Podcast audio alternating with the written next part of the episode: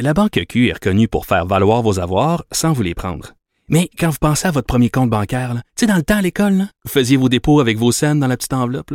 Hmm, C'était bien beau. Mais avec le temps, ce vieux compte-là vous a coûté des milliers de dollars en frais, puis vous ne faites pas une scène d'intérêt. Avec la Banque Q, vous obtenez des intérêts élevés et aucun frais sur vos services bancaires courants. Autrement dit, ça fait pas mal plus de scènes dans votre enveloppe, ça. Banque Q. Faites valoir vos avoirs. Visitez banqueq.ca pour en savoir plus. Pendant que votre attention est centrée sur vos urgences du matin, vos réunions d'affaires du midi, votre retour à la maison ou votre emploi du soir, celle de Desjardins Entreprises est centrée sur plus de 400 000 entreprises à toute heure du jour. Grâce à notre connaissance des secteurs d'activité et à notre accompagnement spécialisé, nous aidons les entrepreneurs à relever chaque défi pour qu'ils puissent rester centrés sur ce qui compte, le développement de leur entreprise.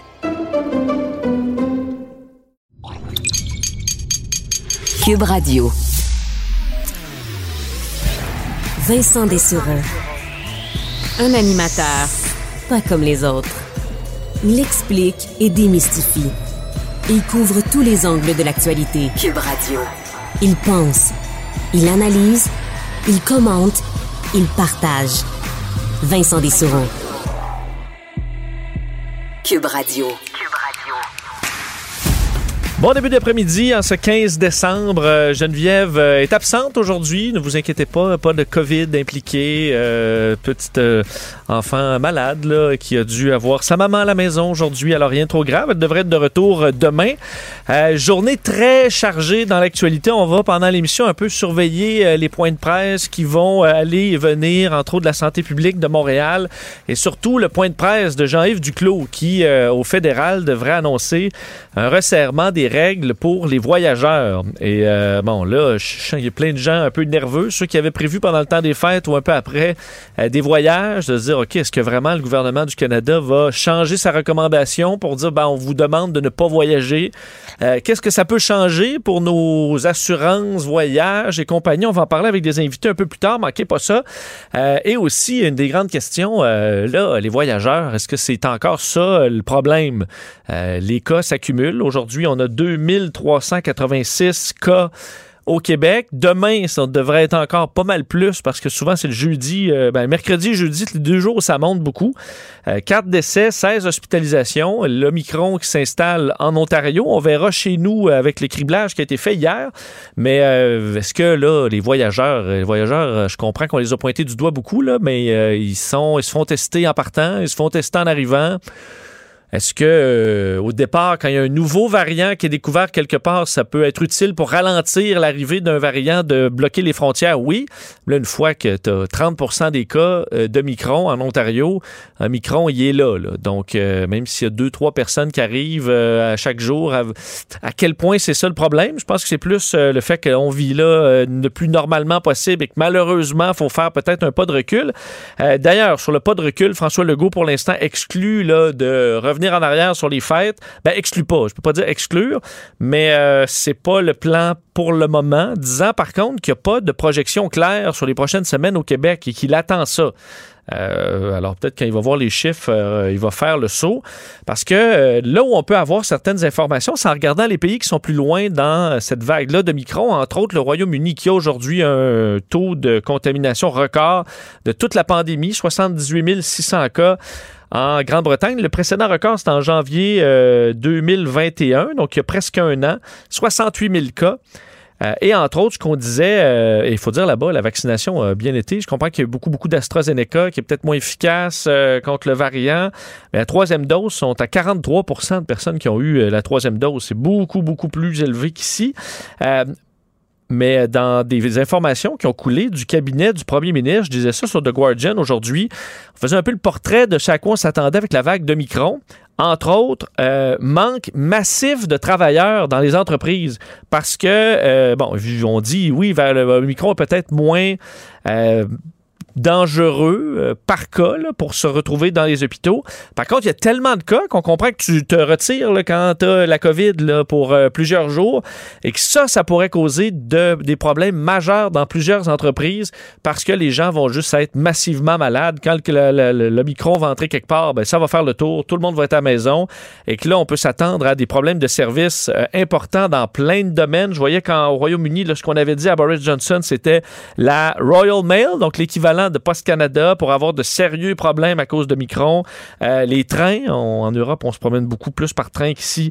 Ça pourrait être un problème. Le monde hôtelier, les restaurants, on voit une vague d'annulation aussi euh, d'événements. On est au, à Londres, le maire Sadiq Khan parlait d'au moins un party de Noël sur carte qui était annulé jusqu'à maintenant et que ça continuait de monter alors que la saison touristique euh, est brisée en toute fin pratique. déjà une baisse d'à peu près 40% des touristes à Londres alors que le temps des fêtes est une période assez faste.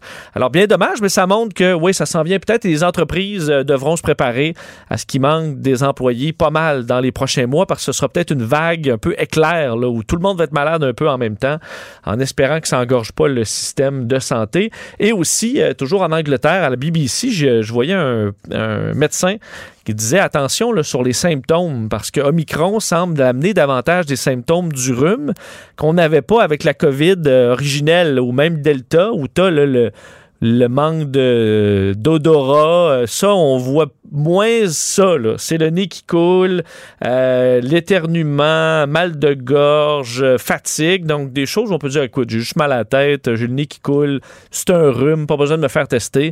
Ben non, faut aller se faire tester parce que dans bien des cas, ça pourrait être la COVID. Et euh, un des problèmes qu'on a chez nous, c'est que plein de gens veulent se faire tester. Quand tu arrives au centre de dépistage, il y a une file, puis une très longue file. Je voyais aujourd'hui des gens qui ont attendu deux heures et demie pour se faire tester. C'est pas normal. donc là, on manque de monde dans les centres de dépistage, on manque de monde dans les centres de vaccination, on manque de monde partout, alors que la vague euh, est entamée au Québec. C'est pas nécessairement rassurant.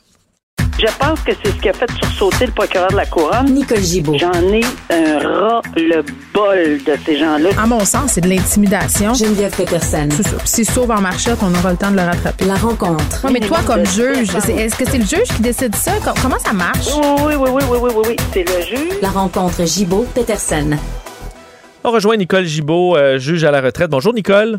Bonjour Vincent. Euh, la semaine dernière, on apprenait le verdict dans le dossier de la belle-mère euh, de la fillette de Grande-Bay. Et aujourd'hui, euh, dans ce, même dossier, du nouveau, mais dans le cas du père cette fois.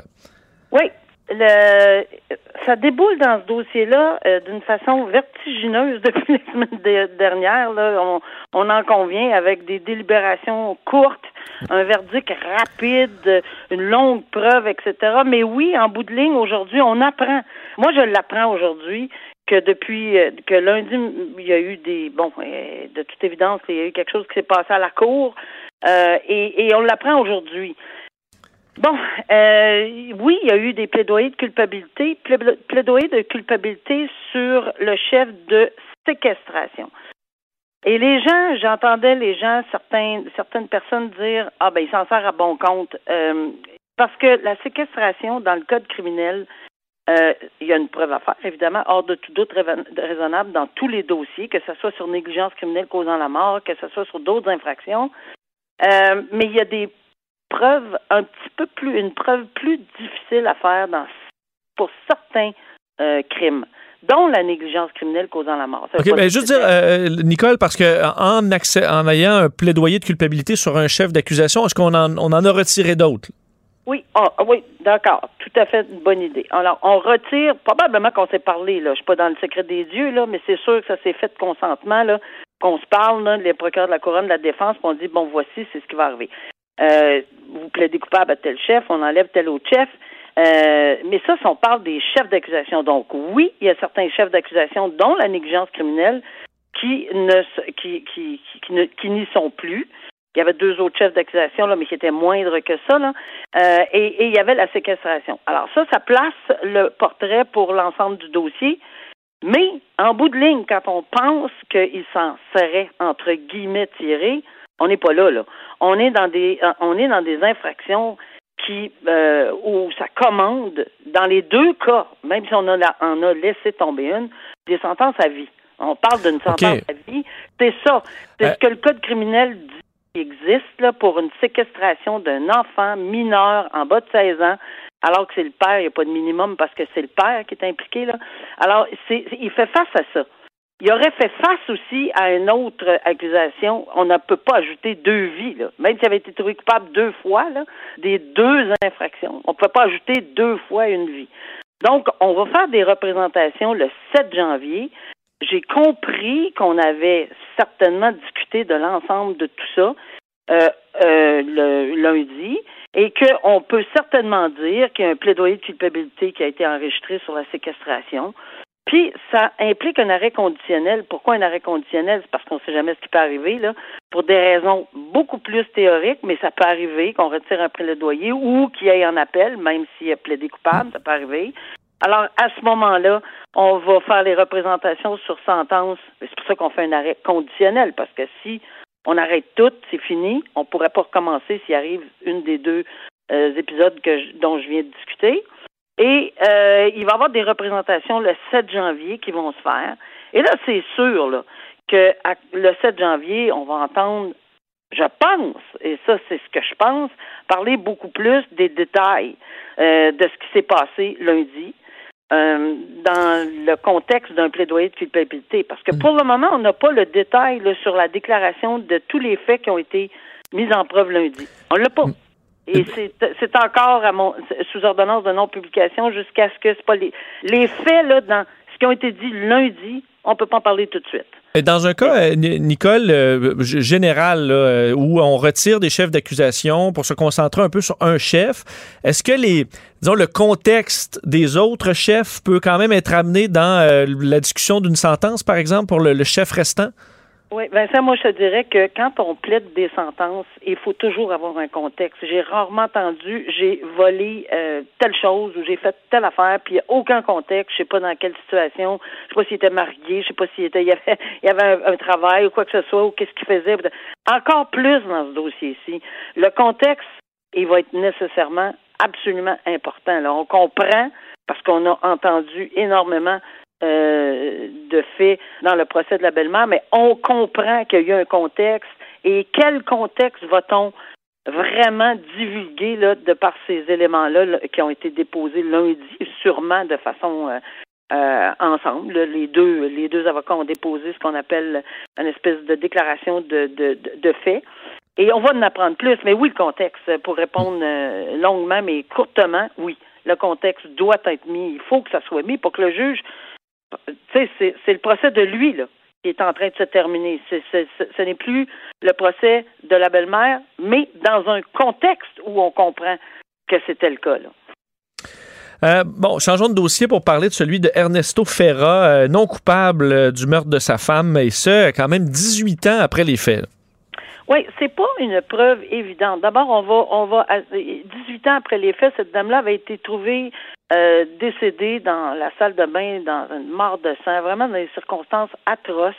Et euh, non, on n'avait jamais euh, effectivement déposé d'accusation formelle. Est-ce qui avait été dans la ligne de, pensée des enquêteurs, peut-être, j'ai aucune idée, là, mais de toute évidence, on n'avait pas, selon ce que je comprends, cette preuve. Puis ce qui est assez spécial, c'est qu'on a accepté de faire un procès pour meurtre devant juge seul et non pas devant juge et jury. Normalement, c'est un juge et jury qui entend un procès de meurtre, à moins que la couronne consente à ce que ça soit devant juge seul, ce qui est arrivé ici. Et en plus, on ajoute qu'il était en liberté pendant son procès, puis pas n'importe quelle liberté, parce qu'on en ajoute une autre couche. Il y avait le fameux bracelet électronique, ce monsieur-là. Alors, toute la discussion qu'on entendait depuis longtemps, là, que ça existe très peu, Ouais. c'est vrai que ça existe très peu. Lui, il l'avait. Lui, il l'avait. Et c'est de consentement avec la couronne. Moi, j'avais été surprise de voir qu'il y avait un bracelet électronique. Je me suis informée. Oui, c'est possible. La couronne doit consentir, mais c'est lui qui devait payer les frais mensuels autour de, écoute, c'est, pas petit, là, c'est 540 quelques piastres, je pense, par mois, à moins que je me trompe, là. Puis il faut qu'il paye l'appareil, puis il faut qu'il paye, bon, euh, c'est par mois, là. Donc, euh, oui, il l'avait. Il s'est présenté à son procès avec le bracelet. Et, et, c'est- c'est sûr là, que c'était un contexte particulier. Ben, tu sais, en 18 ans, est-ce qu'il a donné une explication? Tu sais, est-ce que la preuve était toujours la même phrase, hors de tout doute raisonnable, de toute évidence pour le, le juge Brompton, non. Hmm. On n'a pas vraiment, moi j'ai pas le, le, détail, est-ce qu'il va déposer sa, sa décision écrite? Euh, fort probablement, on va avoir l'occasion de l'analyser, mais c'est dans un contexte particulier, très particulier. Puis c'est vrai que c'est pas évident de faire une preuve 18 ans après. Hein, on termine avec euh, le, cas d'une journaliste, une de, nos une de mes collègues, euh, Karianne Bourassa. On sait qu'il y a beaucoup de journalistes et de membres des médias qui ont été harcelés, intimidés, menacés pendant la pandémie. Euh, c'était le cas de Karianne, un individu qui l'a menacé sur les réseaux sociaux, a plaidé coupable, mais sa peine a été prononcée à fait avec sursis. Oui, mais c'est une peine avec sursis, là, mais j'ai compris qu'on avait ajouté des heures de travaux communautaires. Exact, 30 heures. 30 heures de travaux communautaires. La différence là avec euh, un sursis ou une absolution, il n'y a pas d'absolution, là, il y a un casier judiciaire, là, monsieur, ici. Parce que lorsqu'on accompagne de travaux communautaires, c'est une obligation d'avoir une probation.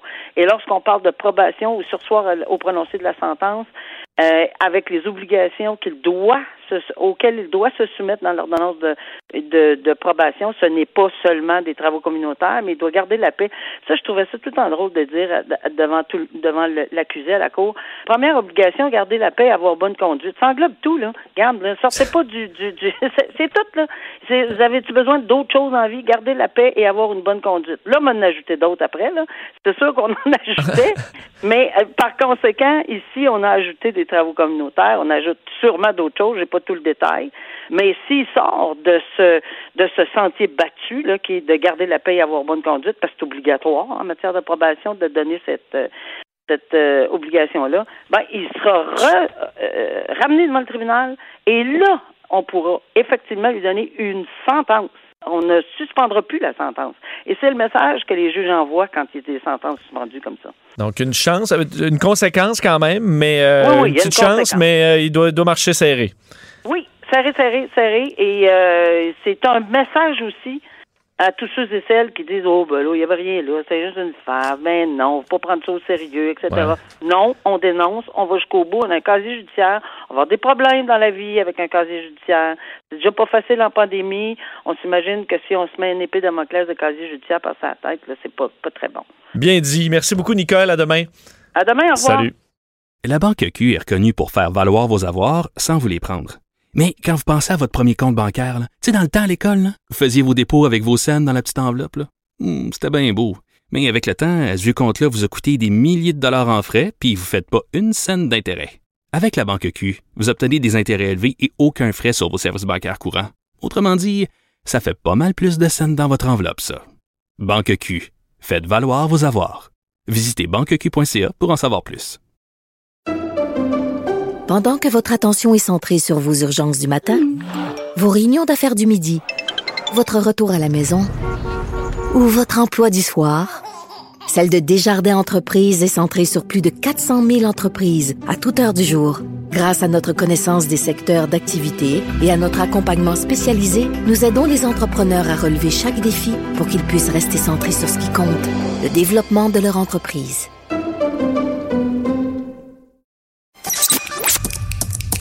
Pour parler à Vincent Dessureau, studio à commercial cube.radio ou 1 877 827 2346 187 cube radio.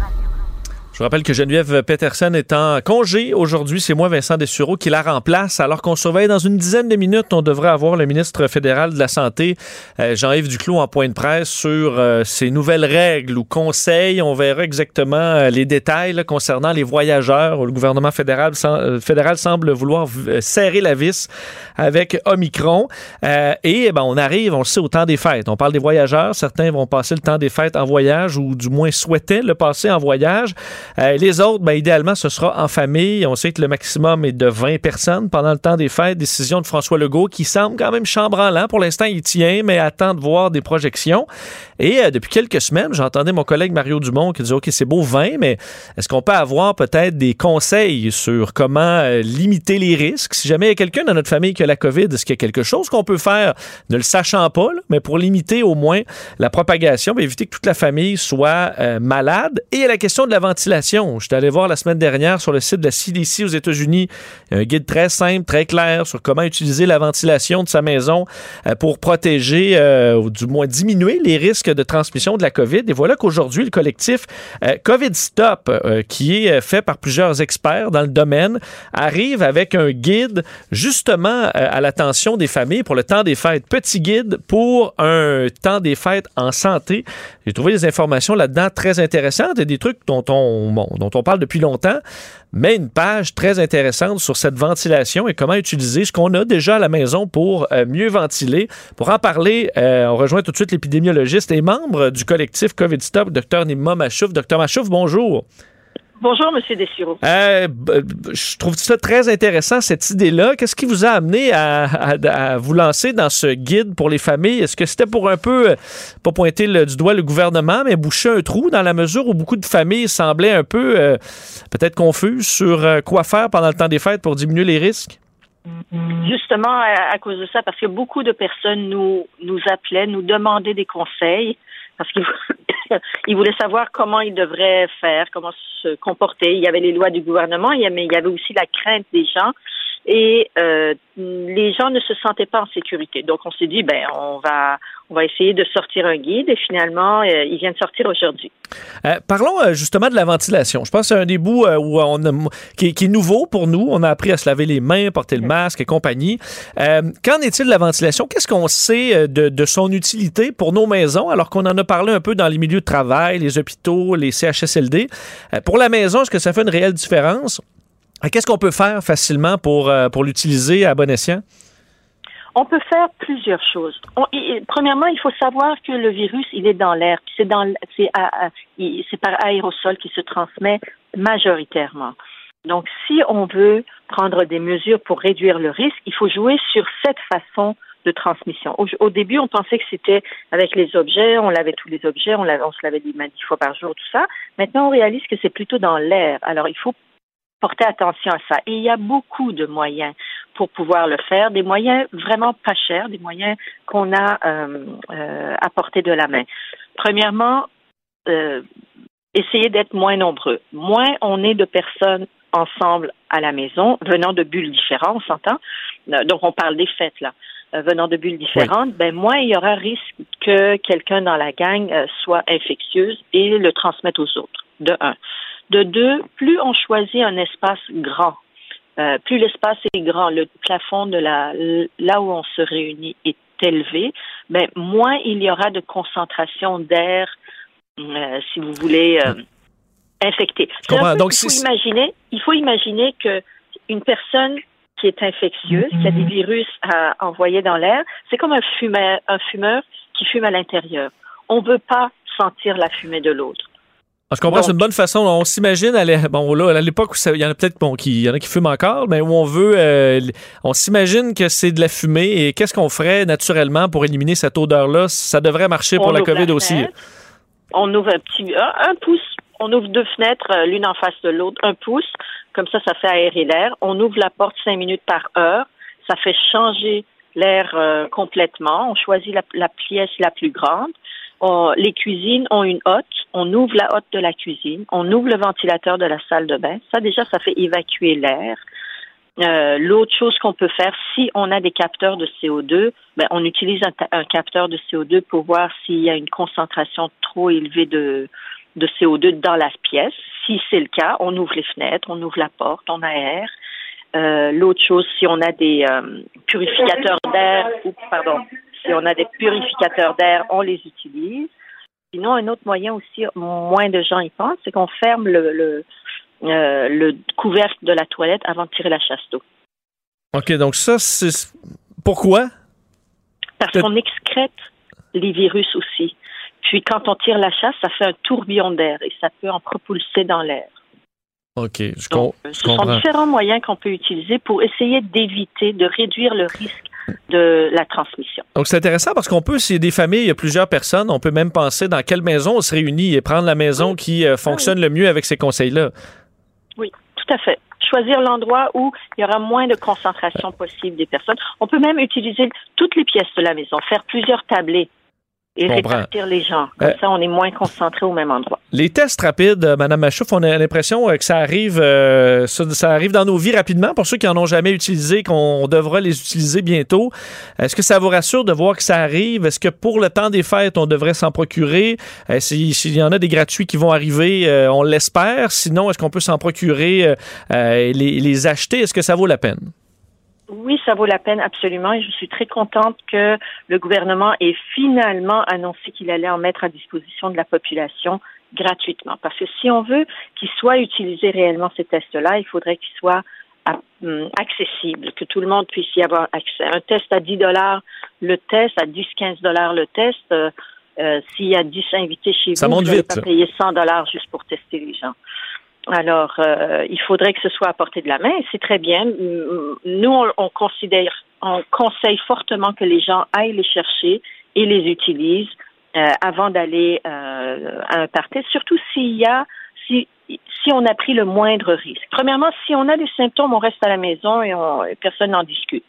Il ne faut pas aller se promener à gauche et à droite. Euh, on reste à la maison. Mais si on n'a pas de symptômes, ça se peut qu'on l'ait attrapé la COVID. Et et qu'on n'ait pas de symptômes, mais qu'on soit transmetteur. Donc, pour éviter de mettre les autres à risque, on fait un test le jour même avant d'aller euh, pour euh, l'invitation, avant Mhm. d'aller chez des gens. Euh, Docteur Machouf, euh, sur la situation actuelle avec Omicron, on attend là, dans quelques minutes euh, Jean-Yves Duclos qui euh, bon, va resserrer la vis à- à- aux frontières.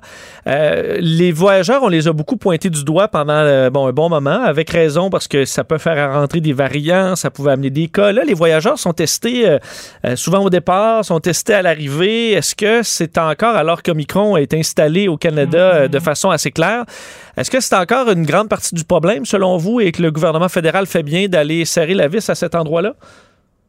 Euh, il faudrait qu'ils serrent la vis, mais de manière cohérente et intelligente. Le fait de fermer les frontières aéro- euh, aux aéroports et surtout les fermer à certains pays, tandis que maintenant Omicron est partout dans, dans, dans presque tous les pays, rendu déjà dans presque tous les pays. Ça sert à C'est rien. pas logique. Fermer les, les portes aux aéroports et laisser rentrer les, les gens au compte-gouttes, tandis que notre frontière terrestre, on l'a grande ouverte et on a enlevé les tests qui étaient au préalable obligatoires, sachant très bien que les États-Unis sont le pays où il y a le plus de cas par jour de COVID dans le monde. Alors, on vient d'ouvrir une frontière complètement, euh, tandis qu'on en sert d'autres endroits. C'est pas logique. Il faut que la, la logique suive. Si on veut éviter que le, des virus viennent. Maintenant, on parle d'Omicron, mais ça peut être un autre aussi, un autre variant qui va sortir à un autre moment donné. Euh, si on veut éviter que ça arrive de l'extérieur, il faudrait retester les gens. Il faudrait que les gens soient bien testés, idéalement vaccinés, sinon mis en quarantaine. Il faudrait que les gens, une fois qu'ils arrivent ici, qu'ils aillent en quarantaine pour ne pas transmettre le virus s'ils l'ont. En terminant, docteur Machouf, votre niveau de, de ou pessimisme ou d'optimisme face à Omicron, euh, on essaie de pas trop être pessimiste. En même temps, on, commence à y avoir goûté pas mal. Euh, vous vous placez où avec le- le- le- les informations qu'on a jusqu'à maintenant sur ce variant-là? Alors, Omicron, ce qu'on sait de lui à date, c'est qu'il se transmet beaucoup plus que le Delta, qui déjà, lui, se transmettait beaucoup plus que le virus original. Euh, il il, euh, la maladie qu'il crée est moins grave. Il euh, rend, il envoie les gens à l'hôpital beaucoup moins et il tue les gens beaucoup moins que le Delta déjà. Sauf que, imaginez le Delta s'il a infecté 100 personnes, puis disons qu'il était, qu'il avait un taux de létalité de 3% Ça veut dire chaque, sur chaque 100 personnes infectées, il y en avait 3 qui décédaient. Si Omicron, son taux de mortalité est beaucoup plus faible, disons 1 donc trois fois moins que celui du Delta, mais il infecte 10 fois plus. Hmm. Ça veut dire au lieu de 100 personnes, lui, il, il irait infecter 1000 personnes. Même avec un taux de mortalité de 1 ça nous fait 10 personnes qui vont mourir au bout du compte. Donc, étant, si on compte, c'est vrai que la, la, il semble moins grave, mais ça dépend quel genre de dommages il va laisser, parce que s'il touche beaucoup plus de personnes, au bout du compte, quand on compte les individus qui viennent de tomber au combat, ça peut être quand même très lourd. Alors, il faut, il faut être prudent avec Omicron jusqu'à ce qu'on le, le, le comprenne bien comme il faut.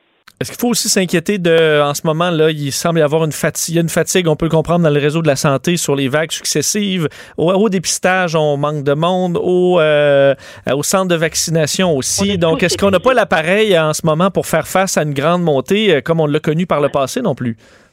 Oui, on est tous épuisés. Donc, c'est pour ça qu'il faut être euh, plus prudent.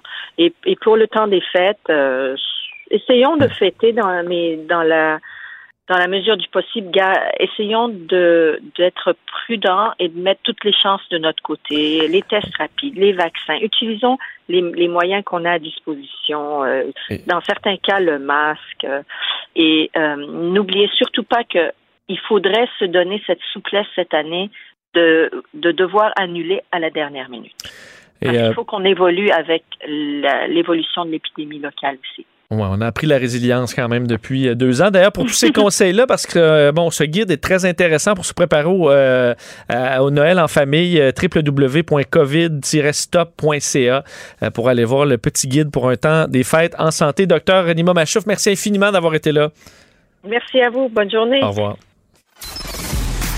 Soucieux de bien comprendre tous les enjeux, il vous montre l'autre côté de la médaille.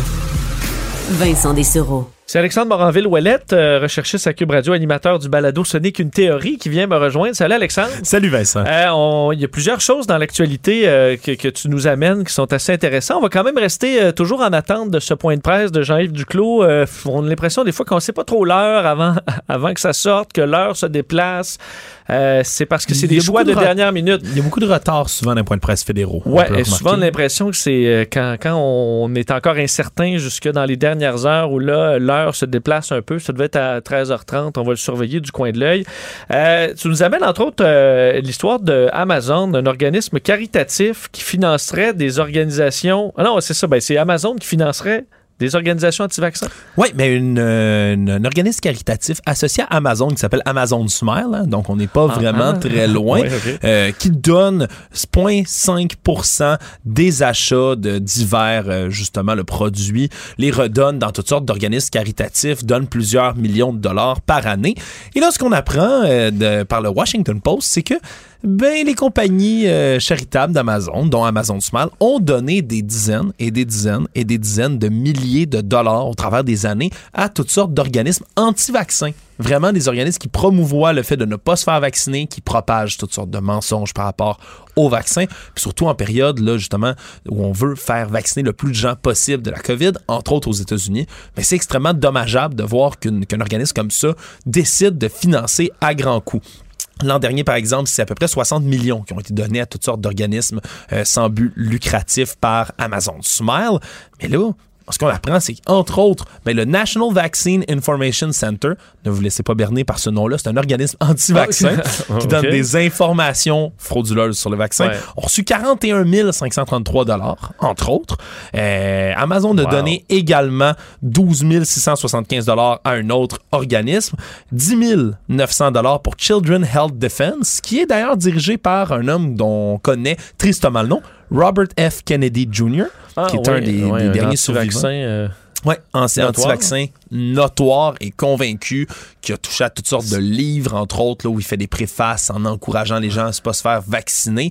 Bref, euh, quelqu'un d'éminent dans le milieu des théories du complot et ainsi de suite, là, des 3000 dollars par-ci, un autre 3000 dollars par-là et tout ça à toutes sortes d'organismes. Bon, vous me direz que 40 000 dollars, c'est pas beaucoup sur l'ensemble, par exemple, du 60 millions qui a été donné l'an passé. Mais pour des organismes comme ça qui sont souvent un peu petits puis qui ont juste besoin de ça, là, ils ont des ben, volontaires. 40 000 piastres pour un petit organisme de coucou, là, ça peut faire toute une. font faire du chemin avec ça. là. Ben, ils vont faire du chemin avec ça. Surtout que tu pas besoin d'extrêmement d'argent pour lancer une campagne de publicité frauduleuse sur le web, par exemple. Tout à fait. Et eux, tu ouais. mets tes messages de souvent les, les euh, faut dire les théories du complot c'est naturellement viral parce que Ouais. tu sais c'est des titres punchés puis des informations mensongers, euh, hein. mensongères c'est ça Euh, et tu as besoin de propulser un petit peu avec un petit budget là tu te mets euh, 500 pièces sur là 500 pièces ici puis tu es capable de partir la machine très rapidement après ça la viralité naturelle euh, prend euh, prend le reste là. Exact. Donc, puis ça, ça s'ajoute à un dossier qui est vraiment pas très beau de la part d'Amazon. Amazon, parce que on, blâme énormément les euh, réseaux sociaux, entre autres les Facebook, les euh, Instagram, Twitter de ce monde, qui ont beaucoup, beaucoup de misère à endiguer la désinformation sur leur site, les théories du complot. C'est parce que Amazon, c'est vraiment des cancres. On oublie que un site comme ça de commerce électronique qui est énorme, c'est moins régulé que les réseaux sociaux parce qu'on se dit, oh, les gens échangent pas vraiment des discussions, des conversations là-dessus. Mais pourtant, Amazon, on, on dit avoir des politiques en place solides pour limiter toutes les activités qui peuvent être euh, illégales ou mener faussement les gens. Mais j'ai fait une petite, euh, un petit test tout à l'heure. J'ai écrit vaccin. Vaccine en anglais sur Amazon.com, la page principale. J'ai écrit vaccine. Pas euh, les mauvais vaccins ou euh, attention vaccin, juste vaccin. juste vaccin, vaccine. Et dans le top 10 des livres qu'on dont on conseillait, entre autres là-dedans, parce que là, il y a des affaires pour porter un petit case pour porter votre passeport vaccinal ou d'autres affaires comme ça qui s'ajoutent. Ouais. Mais dans les livres, sur les 10 premiers, il y en a trois. Le troisième choix, là, ça, c'est la page principale de Vaccine au complet, ben, c'est un livre anti-vaccin. Dont il y a un préface de Robert F. Kennedy, dont j'ai parlé tout Ah, à l'heure. vraiment, oui, oui, c'est vraiment Land, là. un livre anti-vaccin. The Truth About COVID. Tu sais, des titres accrocheurs Ok, comme ça qui. euh, wow. Ça, il y a un problème dans l'algorithme, là, Ben- comme on a sur YouTube, par exemple. ben, c'est plus qu'un problème parce que même si YouTube, par exemple, ont fait quelques modifi- modifications les dernières années. Entre autres, si tu écoutes une vidéo de désinformation, après, ils vont te mettre une vidéo de fact-checking tout de suite après. Dans le cas d'Amazon, si vous cliquez sur ce genre de, de livre-là, puis automatiquement, Amazon vous pousse d'autres livres de Ah, ok, désinformation. là, tu rentres dans le trou du lapin, complot, là, et là, des chandails où il F, euh, de vaccine, par exemple, et autres. Donc, c'est vraiment pas Ah. très, très élogieux. Ça pousse du côté d'Amazon sur ce genre d'affaires-là. Euh, tu vas nous revenir tantôt parce qu'il y a des histoires intéressantes, entre autres, euh, concernant des, euh, les documents déclassifiés de l'assassinat de JFK. Je sais que tu les Oh. parcourais tantôt là, dans la pile de documents déclassifiés. C'est toujours le fun de se promener là-dedans. Je vois des trucs d'espionnage. Alors, on va, on va le surveiller dans les prochains instants. Jean-Yves Duclos est installé. Est-ce qu'il parle euh, à l'instant? On peut l'écouter, voir ses annonces concernant les voyageurs. Good afternoon. Bonjour. It's Dominic. Bonjour, euh, ici euh, Dominique uh, Leblanc. Comme vous l'avez mentionné, je suis accompagné de ma collègue, de ma collègue vice-première ministre, les ministres Duclos et Algabra, et des night, Tam et uh, nous. Euh, hier soir, comme vous le savez, le premier ministre a convoqué une réunion des premiers ministres des provinces afin de discuter du variant Omicron. said, "We know how Le premier ministre Trudeau a déclaré que nous savons à quel point euh, il est important de prendre cette menace au sérieux. Il a profité de la, discussion, learned de la discussion in pour discuter des COVID-19, leçons du euh, passé euh, en sachant que la lutte contre la COVID-19 n'est pas encore terminée. souligner le soutien immédiat que nous allons apporter aux provinces et aux territoires. Nous leur enverrons des cargaisons de doses de vaccins de rappel et des tests rapides afin qu'elles puissent rapidement intensifier leur campagne de vaccination et s'assurer que les Canadiens aient facilement accès aussi à des tests rapides. Les premiers ministres ont convenu de travailler en collaboration, ensemble, dans l'intérêt des Canadiens, afin de les protéger du variant Omicron. As we have said from the beginning of this public health crisis, the government of Canada will be there to support Le gouvernement sera là pour soutenir les Canadiens. Nous demandons aux Canadiens d'être prudents à l'approche du temps des fêtes. Si vous n'avez pas voyagé internationalement, s'il vous plaît, ne, le- ne- ne le faites pas, si vous n'avez pas à le faire. Et nous allons continuer de tout faire en notre pouvoir pour protéger les Canadiens et travailler avec les provinces et avec les territoires en collaboration durant cette pandémie. Mon collègue, le ministre de la Santé, Jean-Yves Duclos, à prendre la parole. Alors, Jean-Yves, à toi. Merci beaucoup, Dominique, et merci à tous d'être présents. Uh, thanks everyone for being here. Aujourd'hui, j'aimerais faire le point sur la situation actuelle et ce à quoi nous pouvons nous attendre au cours des prochaines semaines. Il sera aussi question des nouvelles mesures que nous mettons en place à nos frontières pour les voyageurs. Aujourd'hui, j'aimerais vous parler de deux choses. D'abord, euh, la situation actuelle de la COVID-19 euh, au Canada et ce, que, euh, ce à quoi on peut s'attendre au cours des semaines à venir. Et ensuite, les mesures que nous prenons afin de renforcer la défense contre le variant Omicron. Et de Dr. New vendredi dernier, la situation épidémiologique évolue rapidement. Les informations dont nous disposons actuellement laisse entrevoir une importante résurgence des cas d'infection, et cela même sans prendre en compte le nouveau variant Omicron. À l'approche de la période des fêtes, un seul principe continue à guider nos actions, la prudence. Depuis 20 mois, notre gouvernement, en collaboration étroite avec les provinces et les territoires, n'a ménagé aucun effort dans la lutte, dans la lutte contre la COVID-19 les Canadiens de partout au pays ont aussi fait leur part. Nous avons tous dû faire des sacrifices et respecter des mesures sanitaires strictes. Nous avons, en très grand nombre, fait notre devoir citoyen en acceptant de nous faire doublement vacciner.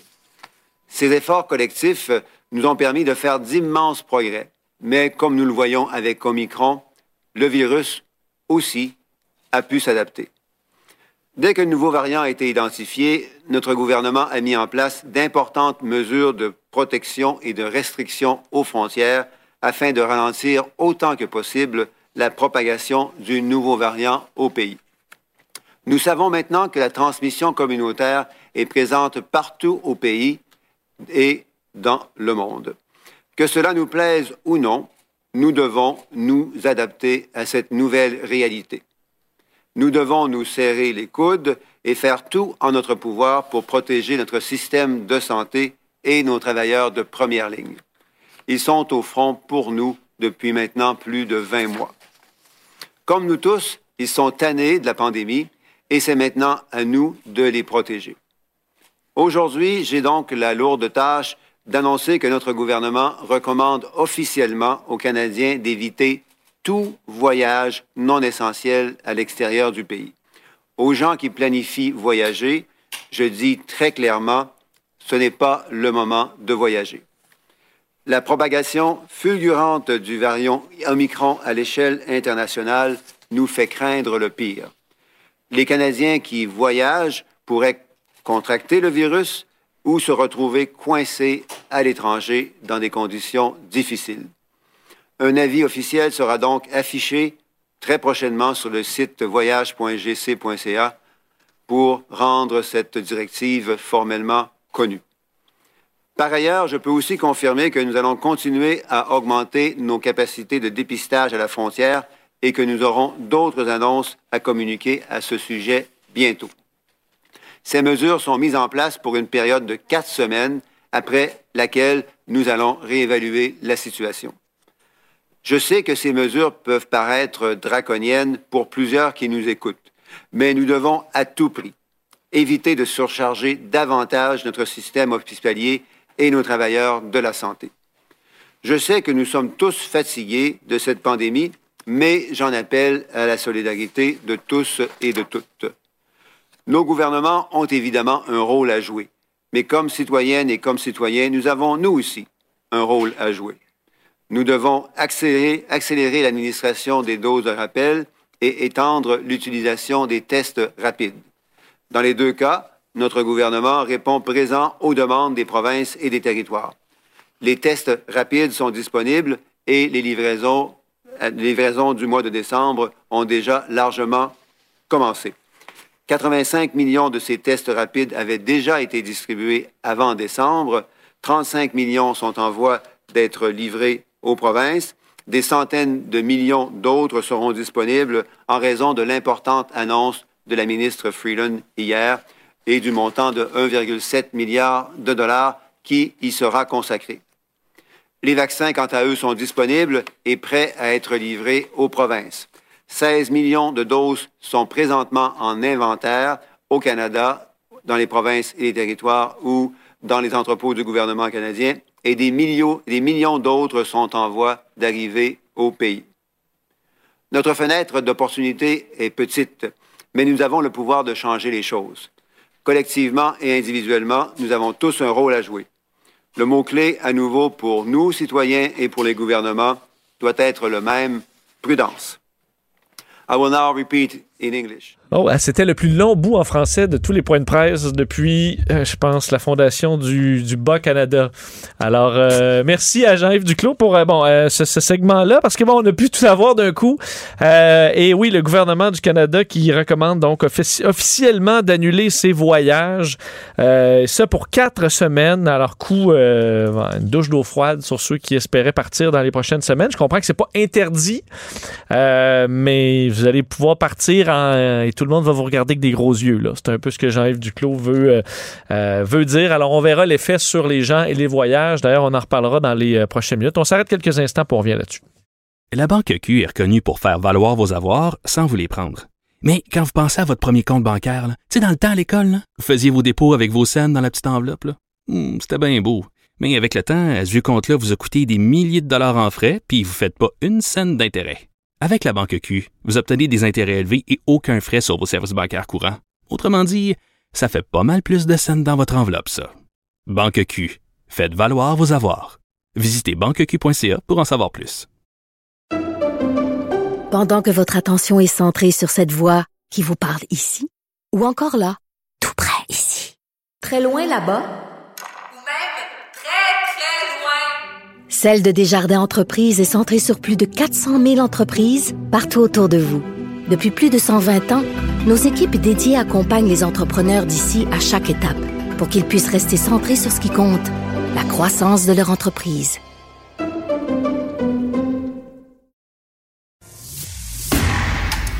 Cube Radio. Cube Radio. Cube Radio. Pour comprendre même les dossiers les plus compliqués, Vincent Dessereau.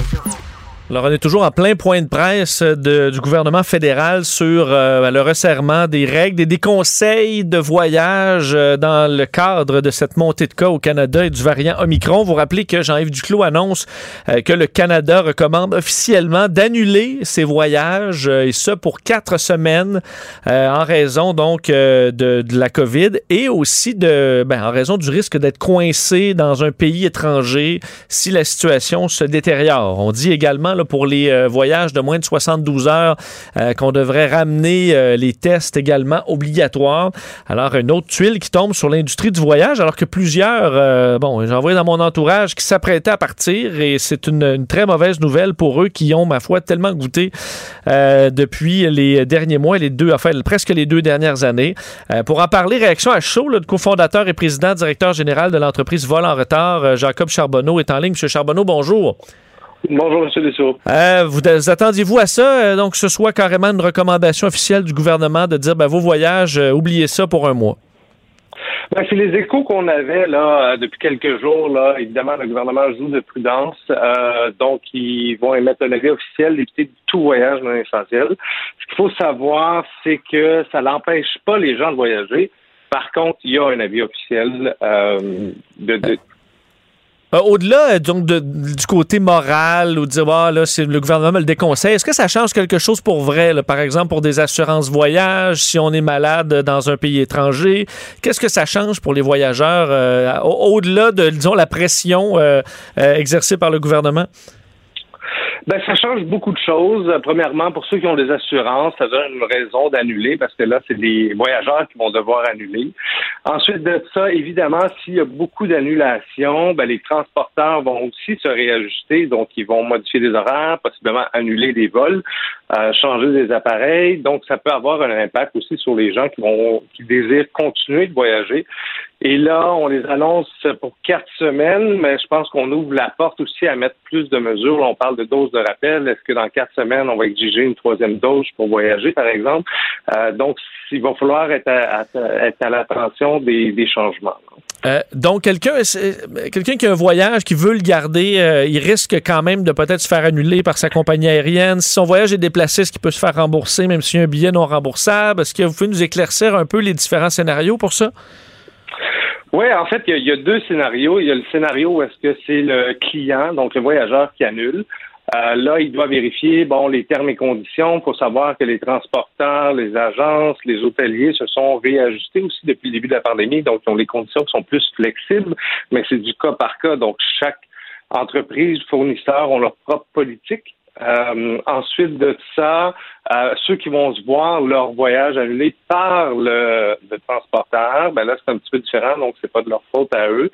Euh, par contre, on n'a pas encore intégré au règlement de protection des passagers des lignes directrices claires, comme c'est le cas dans, dans, les autres pays, de dire il y a automatiquement un remboursement. Donc il va falloir voir quelle forme ça va prendre. Est-ce qu'on va remettre des mesures gouvernementales en place?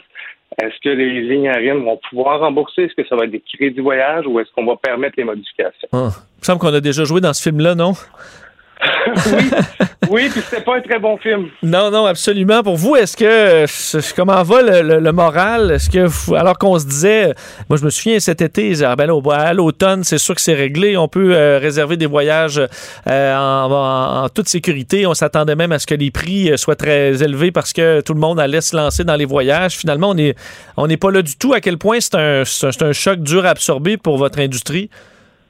Ben, c'est un, choc pour les voyageurs, comme vous le dites. Il y en a beaucoup qui attendaient de voyager, mais c'est surtout un gros choc pour l'industrie parce que là, il y a des agences de voyage qui ont, qui ont eu des années difficiles. Il y a des transporteurs qui font d'énormes pertes, qui ont eu des années difficiles. Donc là, on est en mode relance. Et là, on vient, on vient refaire deux, trois pas en arrière et les ramener dans la situation qu'on était là, au tout début de la pandémie. Et c'est une situation qui est surtout incertaine. Donc pour eux, c'est difficile. Ils doivent engager. Là, ils doivent traiter des annulations. Ensuite de ça, bon, il y a peut-être moins de réservations que prévu. Donc, c'est vraiment en accordéon. Est-ce que vous trouvez qu'on euh, qu'on vise trop cette industrie-là? Euh, là, les voyageurs sont testés euh, et retestés. Les avions, on sait qu'avec la ventilation, c'est pas nécessairement un endroit où la COVID se transmet beaucoup. C'est sûr qu'on voit les fils des fois à l'aéroport Trudeau. disons quand plusieurs avions arrivent en même temps, on se retrouve avec des centaines de personnes les uns sur les autres. Euh, mais est-ce que vous pensez que, le gouvernement n'avait pas le choix ou on vise un peu trop les, voyageurs? Ben, en fait, on voit un mode réactif et beaucoup plus prudent qu'en début de pandémie. ça avait été long avant d'avoir des annonces des lignes directrices. Là, on voit là c'est très proactif, c'est une bonne chose.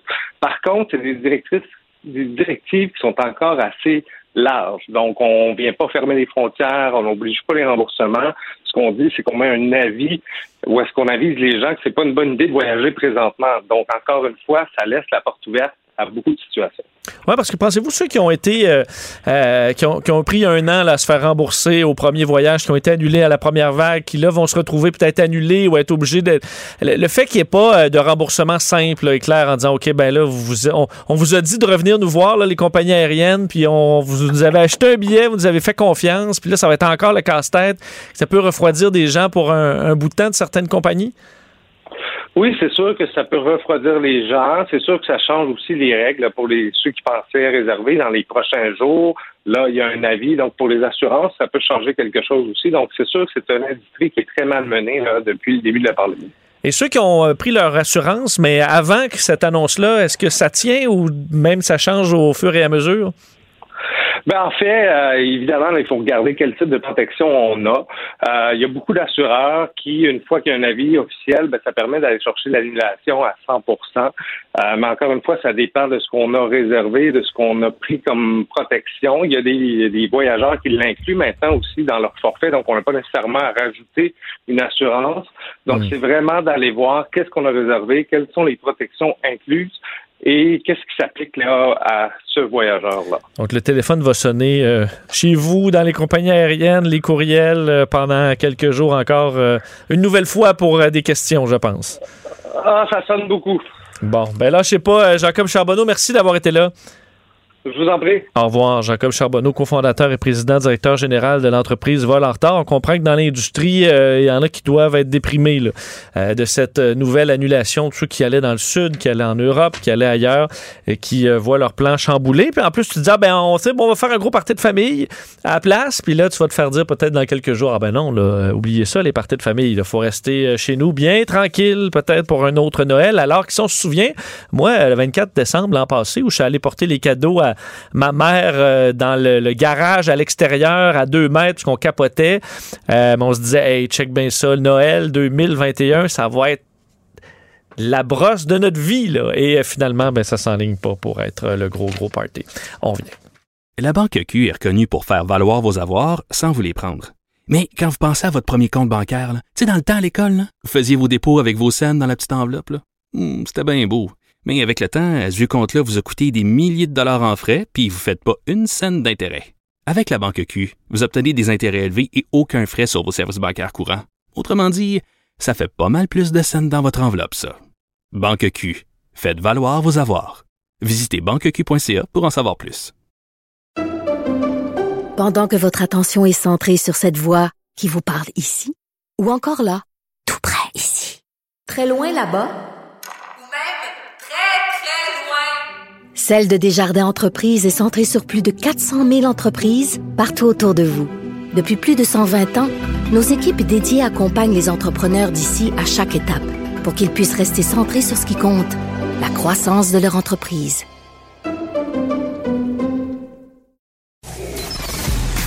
Soucieux de bien comprendre tous les enjeux, il vous montre l'autre côté de la médaille.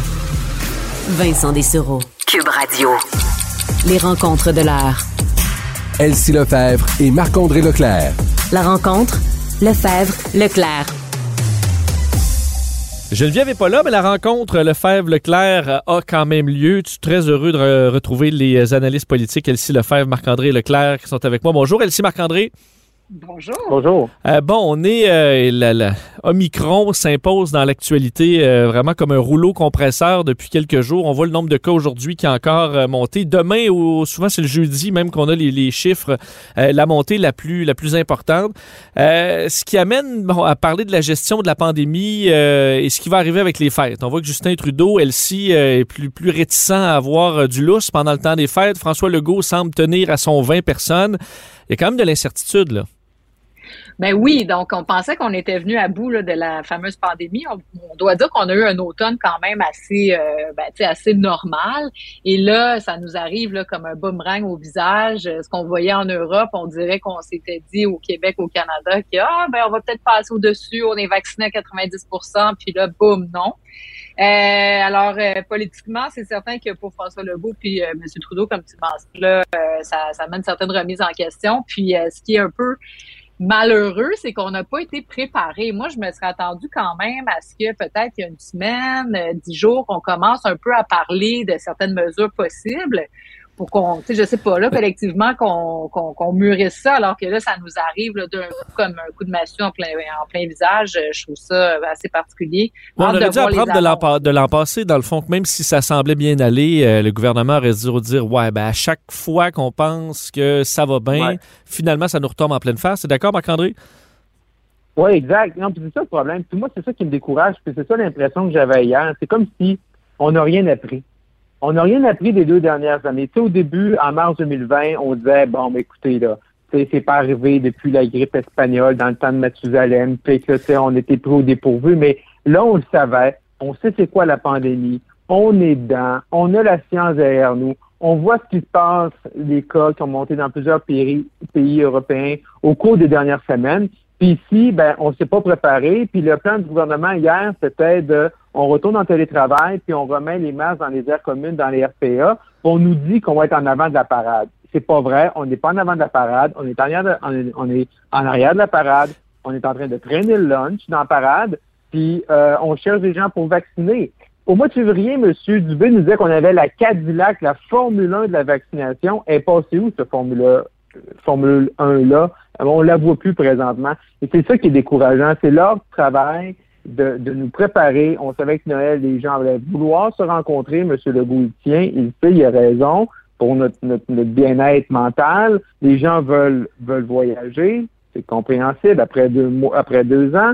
Mais là, à moment donné, faut que tu le prépares. On aurait dû préparer la troisième dose en novembre. Les tests rapides. Il y a des CPA présentement, au gouvernement dit qu'il y a des tests rapides qui sont arrivés, mais on parle de 40, 45 tests pour 80 enfants. Ils sont même pas capables de donner un test par parent. Fait que, à un moment donné, là, ça va prendre beaucoup plus d'action puis de résultats. que présentement ce qu'on a vu hier là, dans le point de presse de M. Dubé. Ouais, toi, Elsie, aussi, la, la conférence de presse te laissait euh, sur ta fin un peu. On Ben a annoncé oui. donc ces tests-là. euh, euh, bon, le télétravail, on essaie de dire aux gens, euh, on vous fait confiance, euh, soyez prudents, mais sans que ce soit la règle qu'ils disent. Ben oui, et donc la troisième dose, on le sait que ça s'en vient. Moi, je m'explique pas qu'il n'y a pas eu depuis, je sais pas, deux, trois semaines, un mois, des appels à aller chercher des vaccinateurs. On est capable de planifier, d'autant plus qu'on aurait dû aussi planifier parce que là, de ce qu'on comprend, les mêmes personnes vaccinent, font les tests, euh, les tests de dépistage, puis de- des deux côtés, il manque de personnel. Comment se fait-il qu'on arrive là, au 14 décembre? puis qu'on fait un appel à tous à 10 jours de Noël, tu sais, ça tient pas la route? Je, je, c'est c'est vraiment, c'est comme si le gouvernement avait été un peu, là, je sais pas, sur le pilote automatique, puis qu'il n'a pas vu venir du tout, Eh. du tout, puis qu'il n'a pas préparé, euh, ben, c'est ça, là, la fonction publique, là. Mais est-ce qu'il y a un de peu, tout. Est-ce qu'il y a eu un peu de. euh, on essaie de prendre notre souffle en disant, OK, ben là, ça va un peu mieux, on a le temps de s'arrêter, euh, de reposer les équipes, Mm. mais finalement, on n'avait pas ce luxe-là de s'asseoir un peu peut-être prendre ça, notre souffle. que C'est sûr, mais en même temps, je veux dire, euh, ça fait quand même des semaines là, qu'on voit des éclosions dans les écoles primaires. Puis les écoles primaires, c'est rien de nouveau parce que c'est des enfants, oui, qui vont se faire vacciner, mais on le sait là, que, que les enfants en majorité sont pas vaccinés. Donc, euh, euh, même dans les écoles, là, la santé publique est même plus capable d'être à jour là, sur les analyses, puis, sur les enquêtes euh, tu sais, qui font en sorte là, qu'on qu'on met des Ouais. gens euh, en isolement, puis tout ça. Donc, de tous les côtés, ça craque. Et là, tu sais, qu'on parle des frontières au niveau fédéral, ben d'accord, ça c'est pour pas, euh, tu sais, disons, accentuer la situation, mais sur des choses sur lesquelles on peut bouger, donc le dépistage. Bon, là, on a réglé la question des tests rapides, mais bon, comme Marc-André dit, euh, on n'est pas, on les a pas dans nos mains, là, on va voir ça la semaine prochaine. Puis l'autre chose, c'est la troisième dose. Donc, la troisième dose, il y a une réflexion de fond qui doit être faite sur est-ce qu'on devance la, la période de six mois, est-ce qu'on pourrait la ramener à cinq mois? Question que les gens qui sont plus vulnérables, les 50 ans et plus, par exemple, puissent la recevoir rapidement. Parce que là, parti comme c'est parti, ils vont la recevoir au mois de février quand la vague va être passée. Ça sert à rien. là. Parlons-en de la frontière, parce que là, aujourd'hui, on attend euh, donc des, des détails là, de, de M. Duclos sur, euh, sur la gestion de la frontière. Mais y est-tu euh, un peu trop tard? là? La frontière, oui, c'est parce que le gouvernement est passé à côté à des moments clés de la pandémie là, de serrer la vis. Mais là, Omicron, euh, c'est 30 des cas, et même plus en Ontario. Il, ça, il, est- il est arrivé. Est-ce que les, les voyageurs les sont testés avant de rentrer? Ils sont testés en revenant? Est-ce que c'est tant un problème que ça, là, où c'est- il y a un peu d'image là-dessus? Ben, je pense qu'il y a beaucoup d'images. Je pense que tu as raison, Vincent, il y a beaucoup d'images parce que le gouvernement fédéral a toujours tardé au début de la pandémie, là où ça aurait pu faire vraiment un impact différent sur les frontières. Là, on est un peu en rattrapage. Il y avait des mesures qui avaient été mises en place là, déjà il y a quelques jours par rapport à la découverte de Micron en Afrique, en Afrique du Sud. On avait ciblé des pays. Puis finalement, on s'est rendu compte que les cas qu'on avait ici venaient de d'autres pays. Donc, il faut qu'on rajoute des pays dans le lot de 7 à 10. Fait que, non, c'est un peu de l'image. Le, variant, euh, on le voit, il est là. Euh, plusieurs spécialistes disent qu'au Québec, euh, on sous-estime le variant, mais quand on voit qu'aujourd'hui, sur 2300 cas, il y en a 1300 qui sont, que c'est, des gens qui sont doublement vaccinés. Je pense qu'on peut dire qu'au Québec, le variant, il est là. On est, on n'habite pas sur la planète Mars. On est à côté de l'Ontario. Euh, moi, j'habite en Outaouais. Là, Euh, l'Ontario, là, c'est à, c'est, c'est, c'est- à cinq minutes de chez nous. Fait que je pense que le variant, il est au Québec. Euh, fait que peu importe. Puis il est au pays. Fait que peu importe ce qu'on va faire à la frontière, que ça va, vraiment avoir un impact? Je pense qu'on qu'on essaie de faire, c'est un peu de décourager les gens à voyager pour qu'ils restent ici. C'est bon pour l'économie locale, euh, petite parenthèse, mais également pour diminuer là, le nombre de contacts parce qu'on sait que le virus se nourrit des contacts. Mm. Puis j'ajouterais que pour les frontières, on a vu le rapport de la vérificatrice générale qui montre que euh, le Ouais, Canada n'a pas été capable, c'est ça, pas été capable de, de gérer notamment les tests à l'aéroport, de, de, de, de gérer les quarantaines, etc. Donc, si on force le dépistage à l'aéroport de tous les voyageurs qui rentreraient au pays là, dans une courte période de temps, j'ai le sentiment qu'ils seront même pas capables de gérer ces tests-là. Donc, ça va faire en sorte que les gens vont attendre à la maison des résultats de tests qui arriveront jamais. Et euh, ça va avoir un impact négatif sur la perception de la gestion pandémique fédérale. Donc, ils sont aussi bien découragés de sortir, euh, les gens de sortir du pays. Comme ça, ben, ça diminue la pression sur les, les réalisations puis les tests. Donc, on est vraiment dans un gros bourbier. C'est effectivement assez déprimant, merci. Ah, un, mot, ouais, un mot peut-être sur, sur, Montréal spécifiquement. Il y aura un point de presse de Mylène Drouin aujourd'hui de la santé publique. On les sent inquiets. Euh, bon, on a un aéroport international ici, mais c'est loin d'être ça le problème. Mm. On voit que les, euh, chez les enfants du primaire, Montréal, euh, particulièrement, il y a moins de la vaccination des enfants semble aller un peu moins bien. On sait qu'il y a des secteurs où on est moins vacciné. ça pourrait frapper vite dans la métropole, non? Oui. Puis, tu sais, si je peux me permettre sur cet enjeu-là, tu sais, moi, mais bon, je suis à Montréal, évidemment, puis euh, j'ai un enfant au primaire. Et euh, il n'y a pas eu de clinique de vaccination à l'école. Donc, euh, dans un quartier comme Villeray, par exemple, qui est pas, tu sais, il n'y a pas de vaccination à l'école. Ils ont fait des, des cliniques là, temporaires dans certains lieux, mais on s'entend que les personnes motivées là, à aller se faire vacciner elles sont allées. Elles sont allées au stade olympique, sont allées partout. Mais ce qui reste après, c'est de, réussir à vacciner ceux qui sont moins motivés. Puis moi, quand j'écoutais euh, hier euh, M. Arruda se féliciter euh, du beau cadeau de Noël, du 50% d'enfants qui ont pris un, rendez-vous, qui sont vaccinés au Québec, ben on est juste à 50% Moi, je vois pas ça comme un grand succès. Si à l'aube des fêtes, quand on sait que les enfants peuvent contaminer mamie, papy, qu'il y a des éclosions dans les écoles, qu'il y a 800 classes fermées, principalement au primaire, puis que comme parent, tu n'as pas encore inscrit ton enfant pour la vaccination, ben, je ne sais pas qu'est-ce qui va te, te, te, motiver. Puis à Montréal, il y a un problème. Il y a un grave problème dans certains quartiers. Dans certains quartiers, c'est 20-25% d'enfants vaccinés. C'est très, très peu. Donc, qu'est-ce qu'on va faire? Est-ce qu'on va avoir des vaccinations dans les écoles? Puis peut-être qu'il faudrait commencer à penser au passeport vaccinal, qui est euh, en quelque part un petit, euh, on parle de la carotte souvent, mais là qui est un petit bâton qui fait en sorte que si tes enfants sont pas vaccinés, ben tu vas être privé dans tes activités, puis c'est peut-être vers ça qu'on doit aller vraiment rapidement par ailleurs. Parlons de la mise à jour économique. Hier, Christophe Freeland qui faisait cette mise à jour, ça nous a rappelé euh, le monde dans lequel on est parce qu'elle a dû le faire de façon virtuelle. Euh, cas de COVID autour d'elle euh, oblige. Je crois qu'elle était, était négative. peu de grandes mesures. C'était vraiment une mise à jour et pas un, mini-budget comme on a eu au Québec il y a, quelques semaines. ce qu'on note particulièrement, c'est des déficits un peu moins élevés. Il faut dire que les déficits sont monstrueux, mais finalement un peu moins élevés que prévu, Marc-André. Oui, c'est vraiment un exercice très comptable. Hein. C'est vraiment juste pour donner l'état des finances publiques, mais on est loin du mini-budget d'Éric Girard là, euh, au provincial il y a déjà quelques jours. Effectivement, donc c'est sûr qu'on peut se réjouir comme contribuable de voir qu'exemple pour l'année 21-22, là, on passe de 154,7 milliards de déficit à 144,5. Mais essentiellement, c'est pas que le gouvernement dépense moins parce qu'il y a pour environ 70 milliards de nouvelles dépenses au cours des six prochaines années en fait, ce qui permet au gouvernement d'avoir des déficits plus petits que prévus, c'est qu'ils vont chercher 108 milliards de plus en revenus, principalement dans nos poches, 76 milliards d'impôts, 15 milliards en taxes, euh, après ça également les coûts d'augmentation de l'assurance emploi. Fait que le gouvernement profite de la bonne croissance économique, profite entre guillemets de l'inflation et des coûts qui augmentent pour recevoir plus de recettes dans leur coffre. Donc, euh, quand on parle de Marc-André d'écart entre les riches et les pauvres, euh, les riches c'est le gouvernement, puis nous on est les pauvres. Ben dans le fond c'est ça. Dans le fond c'est que eux ils ont, ils ont, un bon budget, mais nous on en a moins dans nos poches.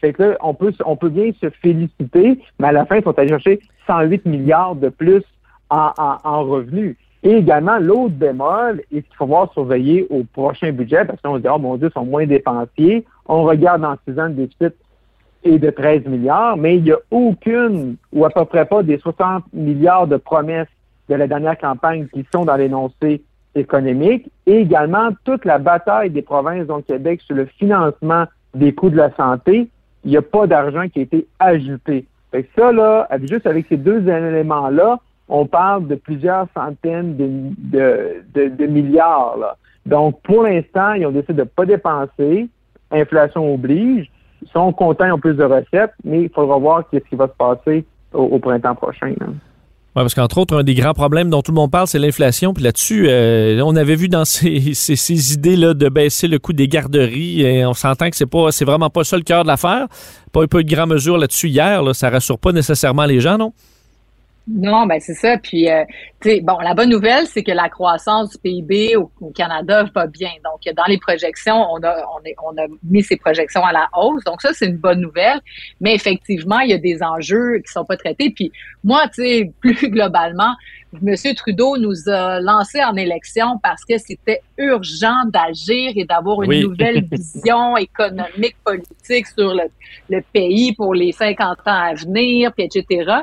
Puis, comme euh, Marc-André soulignait, tu vois, à Québec, on a utilisé le mini-budget pour quand même donner certaines orientations pour la prochaine année, d'ici au budget, de- du mois de mars prochain. Et donc, euh, au fédéral, ben, une fois de plus, c'est décevant. Ça leur a pris du temps à faire le Conseil des ministres. Ça, ben, ça a pris du temps à M. Trudeau de sortir point de sa tanière après les élections.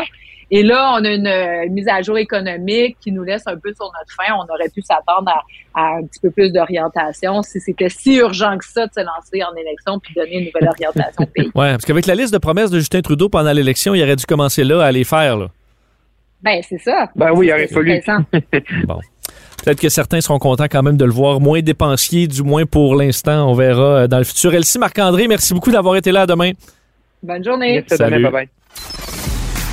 Soucieux de bien comprendre tous les enjeux, il vous montre l'autre côté de la médaille.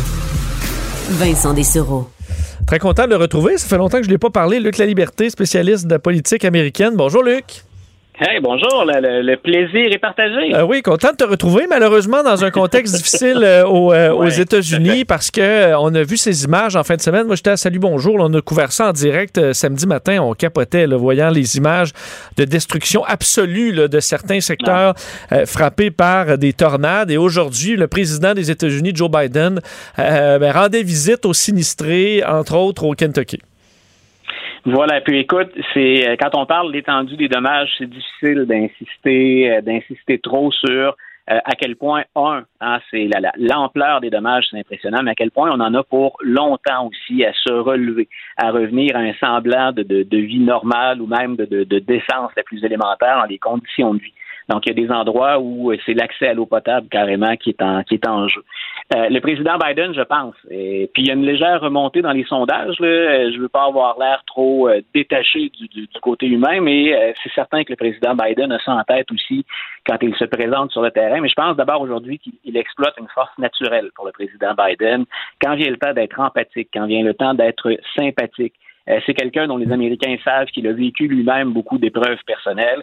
Donc là, il se rend puis il leur dit c'est à vous qu'on pense en premier. Et le message qu'il lance aux différents gouverneurs, parce que là, c'est le Kentucky, mais c'est beaucoup plus large. hein. On le sait que le Kentucky, le territoire ou le corridor qui a été affecté, il, dit grosso modo, pour ce qui est de l'état d'urgence puis de l'aide fédérale, vous nous dites où, vous nous dites quand, et vous l'avez. Mais je me trompe ou dans, dans, dans Oui. certains de ces coins-là, euh, où il y a des républicains qui se sont même objectés des fois à ce que euh, les fonds fédéraux soient donnés pour aider dans d'autres catastrophes, mais là, soudainement, euh, on serait bien content d'en avoir des fonds du fédéral? Voilà, puis tu vois, c'est là où je trouve que, euh, puis on, peut avoir des allégeances républicaines ou démocrates, mais c'est là où je trouve que Joe Biden a évité un piège. Euh, il aurait très bien pu exploiter ouvertement, quand tu dis des candidats républicains là, qui s'opposaient aux, aux fonds fédéraux, le sénateur Rand Paul a été un des plus virulents critiques de l'aide fédérale ou de l'argent qui vient du fédéral. Grosso modo, d'ailleurs, hein, il est très très près des libertariens, c'est on n'en veut pas de gouvernement fédéral ou le strict minimum. Ça a été le premier à demander de l'aide du fédéral cette fois-là. Donc, quand on est touché, on voit parfois la politique ou les besoins de, de, de manière différente. Ça aurait été facile pour Joe Biden de lui, au passage, même discrètement, de lui mettre le nez hein, dans, ses, dans ses dégâts. Euh, le président Biden n'a pas fait ce jeu-là. Et grosso modo, puis là, il y a une récupération politique, mais j'ai envie de te dire un brin plus douce. Euh, le message qu'il envoie, c'est ce sont des États républicains qui sont touchés par la catastrophe. Et lui dit ce ne sont pas des États républicains, ce sont des États américains. Et quand les Américains sont touchés, les Américains, on s'aide entre nous, on se serre les coudes. Euh, c'est quelque chose, là, parce qu'on on peut difficilement faire autrement qu'être cynique aussi quand on fait de la politique américaine suffisamment longtemps.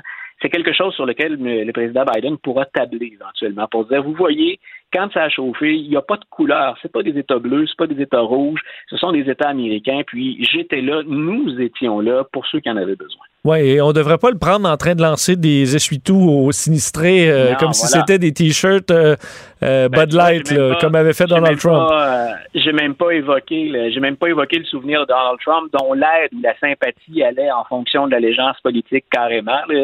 On traite pas un dégât au Texas de la même façon qu'une catastrophe. Sur une île loin, hein, à Porto Rico, sur une île qui est loin et qui coûte très cher aux États-Unis, avait-il dit. Donc, c'est particulièrement insultant et méprisant.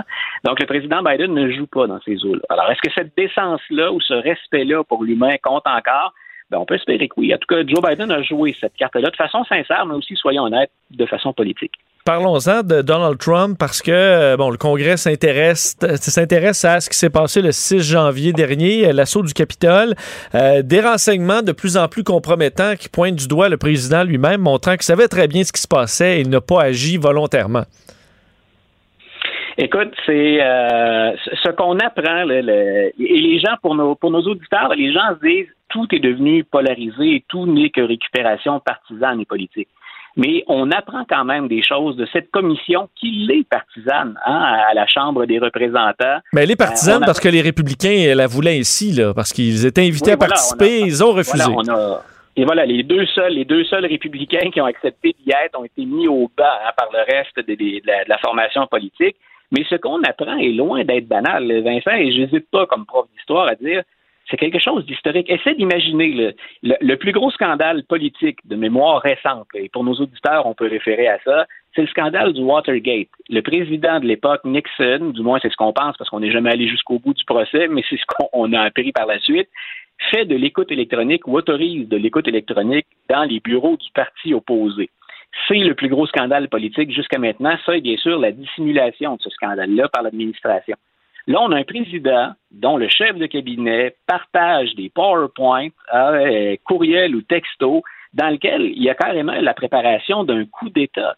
Euh, une des choses qu'on a appris récemment, là, la garde nationale, dont on se demande encore comment se fait-il que ça a pris trois heures et demie avant qu'elle vienne en aide aux agents qui étaient sur place dans le Capitole, qui résistaient à la charge de la Horde, euh, ben, ils avaient été mandatés d'abord pour protéger les partisans de Donald Trump.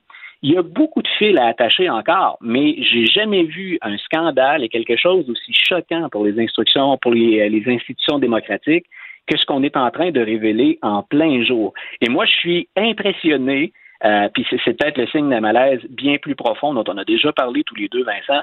Je suis étonné que les gens qui ont cautionné ça aient encore une vie politique et puissent même espérer reprendre le pouvoir en 2022 ou en 2024. Euh, à suivre, à suivre, parce que je pense qu'on n'a pas terminé de parler de cette, euh, de cette enquête-là. Euh, euh, ben, D'ailleurs, penses-tu que ça peut quand même ébranler des, des Américains pro-Trump ou ça? Il n'y a, plus- y a plus rien à faire? parce que quand même, ce qu'on voyait dans ces textos-là, autant pour les... On voyait le fils là, à, à- à Donald Trump lui-même qui n'en revenait pas de ce qui se passait, ses alliés à Fox News qui maintenant tentent, tout comme son fils d'ailleurs, de diminuer l'impact de cet assaut-là, disant oh, finalement c'était pas grand-chose, alors qu'on comprenait que le soir même, euh, ben, ils en revenaient pas, tout comme nous. Moi, je pense que pour les. En fait, on, les appelle les pro-Trump, mais c'est M. Trump qui exploite un filon qui était déjà là. Est-ce qu'il le fait de façon décente? Est-ce que c'est éthique? Est-ce que c'est moral? Je pense que le débat a déjà été fait là-dessus, puis que la réponse est non. Mais je, je pense que cette faction-là ou ce filon-là que le président Trump exploite, il va être là que Trump n'y soit plus ou qu'il reste en 2024. Et je pense que c'est pas ces gens-là qu'il faut viser. Et c'est un fonctionnement qui me rappelle, puis le mot est un peu dur, puis il faudrait faire des nuances, mais c'est un fonctionnement qui me rappelle celui d'une secte. C'est-à-dire qu'à partir du moment où que ce soit QAnon le gourou, que ce soit Donald Trump lui-même le gourou, euh, ces gens-là vont aller dans la même direction. Et c'est pas c'est pas d'eux qu'il faut espérer une, une rédemption ou un retour au gros bon sens. S'il reste une aile, et je dis bien si, s'il reste une aile républicaine un peu plus modérée, ou encore chez les indécis qui tardent parfois hein, à se rabattre vers les démocrates, euh, je- les démocrates sont pas sans faute loin de là, là. Il y a du travail à faire pour parler aux gens et savoir comment leur parler. Mais je pense qu'il faut miser là-dessus. Sinon, ben sinon, écoute, euh, on assistera, toi et moi, passionnés de politique américaine, à, l'érosion de la démocratie et des institutions démocratiques américaines. Mais on aura vu le début de ce malaise-là. Malheureusement, ben, ou heureusement, j'espère qu'on n'en verra pas la fin. Mais c'est vers ça qu'on se dirige s'il n'y a pas une prise de conscience réelle de ce qui s'est passé le 6 janvier. Dans un autre dossier, Luc, euh, celui de Derek Chauvin, le policier, euh, bon, qui, on sait, là, avait mis le, le genou sur le cou de George Floyd, lui causant la mort. Euh, les procédures judiciaires sont pas terminées parce qu'il y, a quand même des, plusieurs dossiers en parallèle là, là-dedans. Il a admis ne pas avoir respecté les droits constitutionnels de George Floyd. Euh, Parle-nous un peu de, de, de quelle est ce- cette accusation? Ben, L'accusation, c'est qu'on on le voit dans certains procès aux États-Unis, puis on c'est- c'est parfois difficile de faire toutes les nuances en temps réel. C'est qu'on peut être poursuivi euh, au criminel, on peut être poursuivi au civil, mais il y a aussi tout ce qui est question des droits constitutionnels au-delà de ça. Il peut y avoir les règlements d'un État, la réglementation d'une ville, le fonctionnement d'un système de police, mais il y a aussi tout ce qui relève de crimes du niveau fédéral. Et là, carrément ce qu'on a dit, c'est dans la foulée de la reconnaissance des droits civiques. Euh, Cette reconnaissance-là, là, euh, elle est récente dans l'histoire des États-Unis. Si on, on parle de l'ensemble des histoires, on remonte aux années 50-60. Ces grandes luttes-là ont permis au gouvernement fédéral de mettre l'accent sur le respect des droits civiques. Et c'est ce qu'on reproche à Chauvin. Donc, l'enquête, puis euh, les, les- accusations, elles étaient doubles. Nous, on a suivi le fameux procès, puis avec raison, euh, au terme duquel on l'a reconnu coupable, finalement, de la mort de, de, de Derek Chauvin, mais on avait oublié parfois, ou on l'avait fait trop vite, de couvrir le suivi de la question de la reconnaissance des droits civiques. Et là, Chauvin a reconnu effectivement que même dans ce qui relève du gouvernement fédéral ou de la reconnaissance des droits civiques, ben, il avait enfreint la loi. Donc, c'est à deux niveaux que ça se joue. Sa culpabilité, dans le premier cas, ben, elle a été établie. Euh, dans le deuxième cas, ben là, il, vient finalement de, de, de rendre, de, de déposer les armes ou de baisser les bras. Il reconnaît effectivement qu'il euh, n'a pas respecté ces droits-là. Il faut dire que le procès puis la charge, le jugement, ça a été tel. euh, on imaginait mal comment Chauvin pouvait se tirer de ce mauvais pas-là. Donc, euh, s'il le fait, c'est qu'il il avait perdu espoir, effectivement. On va suivre ça de près. Luc La Liberté, merci beaucoup d'avoir été là. Un grand plaisir. Salut, bonne journée. La Banque Q est reconnue pour faire valoir vos avoirs sans vous les prendre. Mais quand vous pensez à votre premier compte bancaire, tu sais, dans le temps à l'école, là, vous faisiez vos dépôts avec vos scènes dans la petite enveloppe. Hmm, C'était bien beau. Mais avec le temps, ce vieux compte-là vous a coûté des milliers de dollars en frais, puis vous ne faites pas une scène d'intérêt. Avec la Banque Q, vous obtenez des intérêts élevés et aucun frais sur vos services bancaires courants. Autrement dit, ça fait pas mal plus de scènes dans votre enveloppe, ça. Banque Q. Faites valoir vos avoirs. Visitez banqueq.ca pour en savoir plus. Pendant que votre attention est centrée sur vos urgences du matin, vos réunions d'affaires du midi, votre retour à la maison ou votre emploi du soir, celle de Desjardins Entreprises est centrée sur plus de 400 000 entreprises à toute heure du jour. Grâce à notre connaissance des secteurs d'activité et à notre accompagnement spécialisé, nous aidons les entrepreneurs à relever chaque défi pour qu'ils puissent rester centrés sur ce qui compte, le développement de leur entreprise.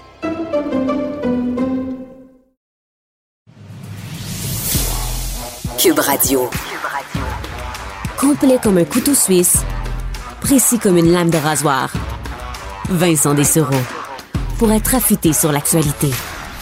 Je rappelle que Geneviève Peterson est, euh, est absente aujourd'hui, devrait être de retour euh, demain. J'attendais Gabriel rire parce que couteau affûté comme une lame de rasoir. Ça faisait longtemps que j'avais pas entendu euh, celle-là pendant ces deux. Ça date du show d'été. Rappelez, en ce moment, il y a le point de presse euh, de Mylène Drouin de la santé publique de Montréal. Euh, et là, on dirait que les tuiles tout, tombent, nos idées du temps des fêtes. euh, ça s'est effondré aujourd'hui comme un château de cartes avec les plans de vacances annulés. Et là, en gros, Mylène Drouin est en train d'annuler, Noël, là, disant faudra peut-être revoir nos euh, événements du temps des fêtes, revoir nos plans euh, pour euh, Noël et le jour de l'an. Alors, on verra, mais on va peut-être s'attendre à faire ça en plus petits groupes pour ceux qui ont des grandes familles. Gabrielle Caron est là, humoriste, auteur et animatrice du balado J'ai fait un humain à Cube Radio. Salut Gabrielle. Salut. On se voit toujours dans les corridors, Oui. on jase, mais c'est la première fois qu'on le fait en ondes. Je suis content qu'on se retrouve. Absolument. Et tu as une histoire intéressante pour commencer. Ben, D'abord, sur l'Omicron. là. Oui, vas-y Comment donc. tu vas aujourd'hui, toi? Ça va. Moi, j'ai pas de la misère avec le nom Omicron. Parce Ouais. que ça me fait, je pensais à Omnicron, qui était un groupe de rap. Alors, à ne pas confondre. Et qui était bon ou ça a bien fini ou ça a mal fini? euh, Ben, ça existe pu, ou Pu- putain, ah, ben, là, c'est en fait. Mais ils doivent être contents, en fait, que le variant s'appelle comme ça parce que les gens doivent les googler comme jamais. Comme là. jamais. Bon, bon, bon. Et euh, on parle beaucoup de télétravail. D'ailleurs, on renvoyait des gens en télétravail hier. C'était un peu l'annonce. Et euh, il y a bon, un événement aux États-Unis qui a fait beaucoup jaser dans une vidéo TikTok sur justement le travail à distance. Écoute, en fait, c'est euh, une vidéo qui est comme ressortie. Tu sais, des fois, euh, ça passe un peu dans le beurre la première fois, Ouais. quelqu'un la reprend, la repartage. Donc, c'est une vidéo qui date de février dernier, mais qui a été repartagée récemment. Et là, bam, explosion, 5000 vues en moins de euh, 24 heures. Donc, ça se passe aux États-Unis, en Arizona, au merveilleux, au chic fast-food euh, Chick-fil-A, Ah que j'ai ouais, au toujours de la misère Chick-fil-A. à dire. Chick-fil-A? Oui. Chick-fil-A, Jamais allé là. hein. ben moi non plus, je l'avais Ouais. comme jamais dit à voix haute non plus. Fait que C'est la dans ta tête, tu le disais, ça sortait mieux que. Qu'est-ce que j'ai dit? ok. Alors voilà. Bref, ça se passe là. Il y a un consommateur qui va tranquillement à la commande à l'auto et quelle n'est pas sa surprise de réaliser que l'employé prend sa commande en direct de sa chambre. Donc Il y a l'employé comme un écran. Lui voit l'employé est chez eux. ben, en fait, c'est ça, c'est qu'il arrive au service à l'auto, puis il y a comme un iPad qui est là. Et sur le iPad, il y a l'employé qui n'est visiblement pas en cuisine parce qu'il y a genre une fan de plafond Ouais, en ouais. haut, puis un lit en arrière. là. On n'est pas dans les cuisines du euh, Chick-fil-A. Donc, euh, l'employé travaille à distance pour faire de la commande à l'auto de gens qui sont physiquement là. J'ai jamais, je savais pas qu'on pouvait faire ça. J'ai jamais vu ça. Moi non plus. Je t'avoue que ça saisit. Ça saisit. Moi-même, si j'étais allée passer une commande, j'aurais comme fait c'est un prank. Ouais. Suis-je dans une émission de caméra cachée? Mais non, c'était vrai. Moi, j'aurais pesé pour y rajouter une face de chat. Ah! Pour tous les autres clients par après. Une tête Un de poulet filtre. comme tu au, au restaurant de poulet. Hey, vraiment bonne Bon. idée. J'ai pas pensé à ça. Non, en fait, hein? eux, ils ont juste pensé à filmer et c'est devenu euh, un vidéo euh, viral. Et la description qui venait avec le vidéo, c'est quand tu as la COVID, mais que personne peut couvrir ton shift. Donc, euh, OK, je comprends. Il y avait pénurie de personnel là-bas aussi, puis on lui a dit, ben là, il faut s'arranger. Mais on a quand même trouvé une façon technologique de le faire. Ben oui, moi j'ai trouvé que tu sais si ça saisit sur le coup, c'est quand même une bonne idée. Et là, évidemment, Internet ne serait pas Internet sans les commentaires. Oui. Donc euh, en dessous du vidéo, ben il y a plein, plein, plein, plein, plein de commentaires, des gens qui sont pour, des gens qui trouvent que ça n'a pas d'allure, des gens qui sont comme où est-ce que je signe, je veux ce travail. Donc ça a vraiment fait un débat à savoir qu'est-ce qui est faisable, qu'est-ce qui est acceptable, est-ce que tous les jobs peuvent se faire en télétravail ou non? C'était quand même intéressant. Ah, puis je veux juste préciser aussi que dans le vidéo, tu sais, on sait pas si la caissière avait réellement la COVID ou non. Là. Ça a vraiment juste été rajouté par la personne qui a repartagé Je comprends. euh, le vidéo. Mais c'était quand même intéressant parce que c'est ça. D'un côté, il y a certaines personnes qui crient au scandale, là, qui sont comme, ben voyons donc, t'es malade, t'es obligé de travailler, ça a pas d'allure. Euh, C'est le capitalisme dans son Euh, plus, euh, dans le C'est dans- plus horrible expression. Oui, ouais. c'est ça. Oui, mais si la. euh, Peut-être pas à la- l'article de la mort, là, on comprend que tu peux être à la maison par précaution, par exemple, un cas contact ou quelque chose. Tu peux avoir euh, la COVID asymptomatique, puis euh, c'est juste que tu dois être à la maison. là. Exact. Fait que, moi, je trouvais la fille, elle avait pas l'air à l'article de la mort. là. Elle, elle pouvait discuter, elle pouvait parler et tout. Mais d'un autre côté, il y en a qui trouvent que c'est une super bonne solution pour, par exemple, les parents qui sont monoparentales. Des fois, quand tu dois garder les enfants à la maison, justement par précaution ou euh, parce qu'il y a un contact dans la classe et tout. Euh, Il y a même quelqu'un qui a dit euh, Je veux travailler comme ça, me niaises-tu? Jaser avec des clients direct de ma chambre, je m'épanouirais dans mon travail. Ben, ben, Ça, je trouvais oui. qu'il était motivé, là, quand même. Et euh, voilà, donc l'employé de la vidéo, parce que, tu sais, c'est quand même elle, euh, la principale concernée, a expliqué que à cause de la COVID, ben justement, la majorité des employés euh, travaillent à distance maintenant. Tous ceux qui le peuvent, on s'entend que les cuisiniers sont vraiment dans les cuisines, ne Oui, on travaillent pas à distance non plus. Puis elle a expliqué, en fait, comment elle fonctionne. Ouais, parce que là, c'est ça, ça que je me le demande, là, parce qu'il faut que tu envoies. Je comprends qu'il y a quelqu'un qui doit le faire, là, le, le sandwich au poulet. Ouais. Euh, faut qu'elle tape ça quelque part. Oui, c'est ça. Elle fait pas juste le crier très Non. fort en espérant sur que ça se Messenger rende. ou- En fait, c'est ça. Elle, elle se connecte à partir de son téléphone sur FaceTime et j'imagine que ce travail lui a fourni un iPad dans lequel elle rentre les commandes qui, elles, s'en vont directement dans les cuisines où les autres humains s'occupent de faire la commande. OK. Mais c'est- si ça marche bien, euh, honnêtement, euh, Ben c'est intéressant parce que les- ça t'évite quand même. euh, tu peux travailler dans des des, des- des restaurants au centre-ville, des endroits où tu n'as pas les moyens, si euh, disons, euh, tu travailles en restauration rapide, là, de te payer un appartement au centre-ville de New York, mais pourquoi ne pas juste travailler de chez vous dans le Nebraska euh, en télétravail? là? Exact. Puis, tu sais, on se le cachera pas, là, quand on travaille, le voyagement, souvent, ça fait quasiment partie du travail. Là. Quand tu es, sur la rive sud, la rive nord, faut que tu tapes une heure de voyagement. Ben là, si tu peux te Ben, sauver ça. Ben, moi, je pense, au, euh, les, les- mettons un McDonald's 24 heures. Là, Ouais. ben, le chiffre de nuit, là, fait le faire par du monde qui sont de jour dans leur fuseau horaire. Ah, ben, quelle Hein? bonne Donne idée. penser à ça. Comme ça, tu as des gens tout frais dispo. Ils travaillent pas. Tu pas besoin de donner de primes de nuit. Euh, ils travaillent de jour, mais ils sont en. Là, je me trompe pas dans mes. Dans Ouais. mes fuseaux horaires, mais mettons ici, puis là, tu fais la Californie. ben, L'inverse, en tout cas, peu importe. Oui, mais oui, vous comprenez, oui. là. Ben, fais un trademark de cette idée-là. Pour vrai, ouais, à toi, à cette idée-là. À ça. Travail de nuit en ligne. Oui, exact.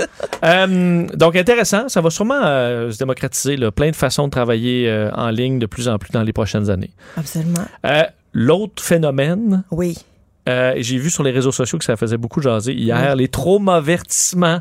Même ça s'appelle? Euh, ouais, oui, oui, Ok. avertissement. Attention, vous pourriez avoir un trauma.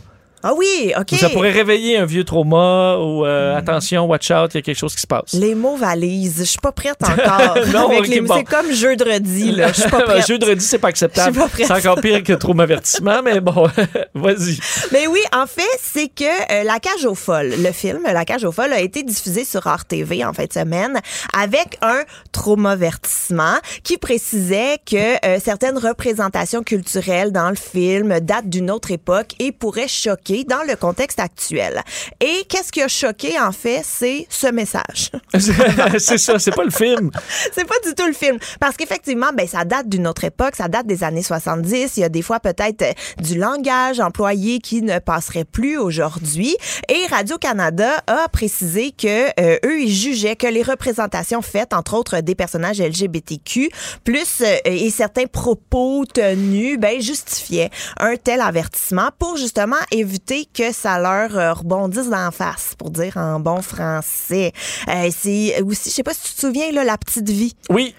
Un épisode, je ne sais plus quel était le problème dans l'épisode. Normand Brathwaite. Ben, c'est pas Normand Brathwaite le problème, là, mais. Il faisait un Africain. euh, un disons, professeur africain très Caricatural. caricatural qui, effectivement, avec nos yeux d'aujourd'hui, faisait un peu grincer des Oui. dents. Comme je peux imaginer Jean-Loup, je me trompe pas, qui était euh, Michel Côté, qui faisait un homosexuel aussi extrêmement euh, caricatural, qui aujourd'hui, euh, on est plus raffiné dans les personnages Effectivement. de l'époque. Mais en même temps, la petite vie, ce n'est que des caricatures Absolument. aussi. Le Donc, français, euh, ouais, c'est ça. C'est ouais. ça. Fait que, des fois, la ligne devient mince de c'est une autre époque, c'est un style, et euh, eux, ils n'ont pas pris de chance. Donc, ils ont mis un avertissement avant la petite vie. Et c'est comme une pratique qui se répand de plus en plus. Tu connais Disney Plus, j'imagine? Euh, Familier avec certaines émissions de Disney Plus? Non.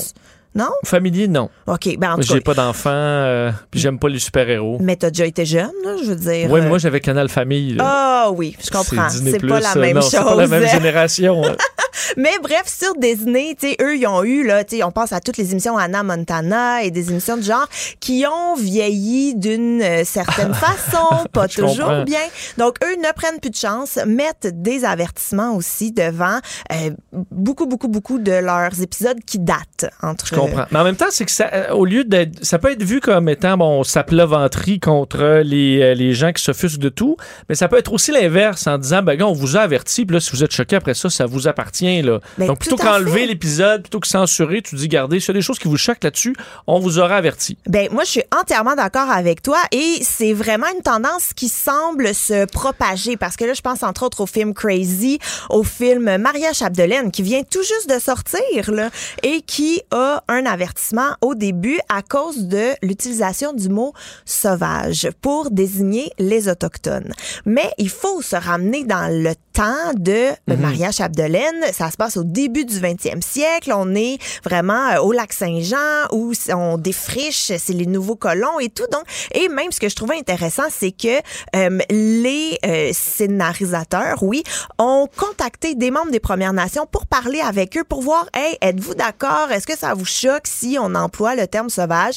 Et les membres des Premières euh, Nations consultés ont trouvé que c'était tout à fait justifié parce que c'est vrai qu'à une certaine époque, c'était un terme terme qui était couramment utilisé. Oui, et surtout que si on fait, admettons, on, on le change, là, tu changes le mot, là, puis là, tu redoubles par-dessus la fille, là, puis là, elle dit euh, les peuples autochtones.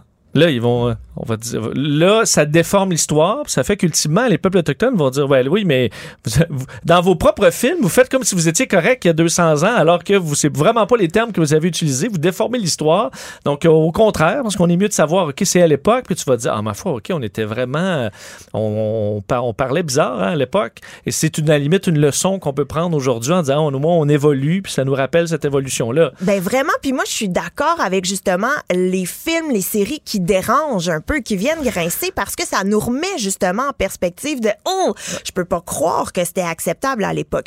D'un côté, il y a certaines personnes qui disent voyons donc c'est infantilisant, les gens sont assez intelligents pour savoir que c'est d'époque où euh, comme dans le cas par exemple de la petite vie que c'est de l'humour et tout, mais d'un autre côté, il y en a qui trouvent justement que c'est ben un moindre mal, que ça prend 30 secondes dans ton film, t'es averti, tout le monde se met à la même place. Moi, j'avoue que je suis du genre à dire, voyons le monde, utilisez votre cerveau. mais je me rappelle aussi que sur les bouteilles de shampoing, c'est écrit ne pas manger. Fait que, C'est vrai. Ne pas je repasser sur le corps aussi, sur les euh, fers à repasser. Mais là où j'ai l'impression, Gabriel, c'est que là, euh, là, on, on le met sur des, sur des émissions où vraiment il peut y avoir des problèmes, mais qu'à un moment donné, tout le monde va vouloir tellement être euh, s'assurer qu'il n'y a pas de problème qu'on va, qu'on va mettre ça partout. Les avertissements. À un moment donné, ça fera plus. En même temps, tu sais, quand t'écoutes un film, pis c'est écrit attention, 16 ans et plus, scène de violence, est-ce que ça te dérange? Non, non, c'est vrai. Fait que, tu sais, moi, je trouve que c'est un petit peu la même chose. Attention, il y a un langage euh, qui qu'on vous encourage pas à utiliser dans la vie de tous les jours, mais que pour les besoins du film, on a utilisé. Tu sais, je Et sais pour pas. avoir un niveau d'offuscation de 1 à 10, c'est-à-dire c'est c'est un bon. film qui est niveau 6. Fait que les offusques, là, tu dis, moi, je suis un 5. Moi, je m'offusque facilement. fait que j'écoute juste des films en bas de ça. Là, t'as des petits films euh, QQ sont à 1, puis ça va jusqu'à quelque chose de super malaisant à 10. Ouais, ben moi j'embarque là-dedans Hein? à fond. Mais là, Vincent, faut que tu trademark Ouais, tes c'est des idées aujourd'hui. c'est- ça. Ça me, ça me stimule tes, tes sujets quand même. Donc, euh, très intéressant. On verra si ça. Parce que euh, j'ai vu beaucoup, beaucoup de commentaires de gens qui sont mal à l'aise avec ça. Mais c'est vrai, c'est mal à l'aise un temps, puis après ça, on, On va s'habituer. on va s'habituer. Gabriel Caron, merci d'avoir été là. Ça fait plaisir. Bye bye. La Banque Q est reconnue pour faire valoir vos avoirs sans vous les prendre. Mais quand vous pensez à votre premier compte bancaire, tu sais, dans le temps à l'école, vous faisiez vos dépôts avec vos scènes dans la petite enveloppe. Hmm, C'était bien beau. Mais avec le temps, ce vieux compte-là vous a coûté des milliers de dollars en frais, puis vous ne faites pas une scène d'intérêt. Avec la Banque Q, vous obtenez des intérêts élevés et aucun frais sur vos services bancaires courants. Autrement dit, ça fait pas mal plus de scènes dans votre enveloppe, ça. Banque Q. Faites valoir vos avoirs. Visitez banqueq.ca pour en savoir plus. Pendant que votre attention est centrée sur cette voix qui vous parle ici, ou encore là, tout près ici, très loin là-bas, Celle de Desjardins Entreprises est centrée sur plus de 400 000 entreprises partout autour de vous. Depuis plus de 120 ans, nos équipes dédiées accompagnent les entrepreneurs d'ici à chaque étape pour qu'ils puissent rester centrés sur ce qui compte, la croissance de leur entreprise.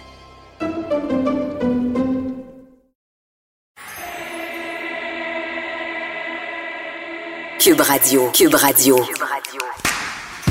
Combiné crédibilité et curiosité. Vincent Dessureau. Cube Radio. Cube Radio. Cube Radio.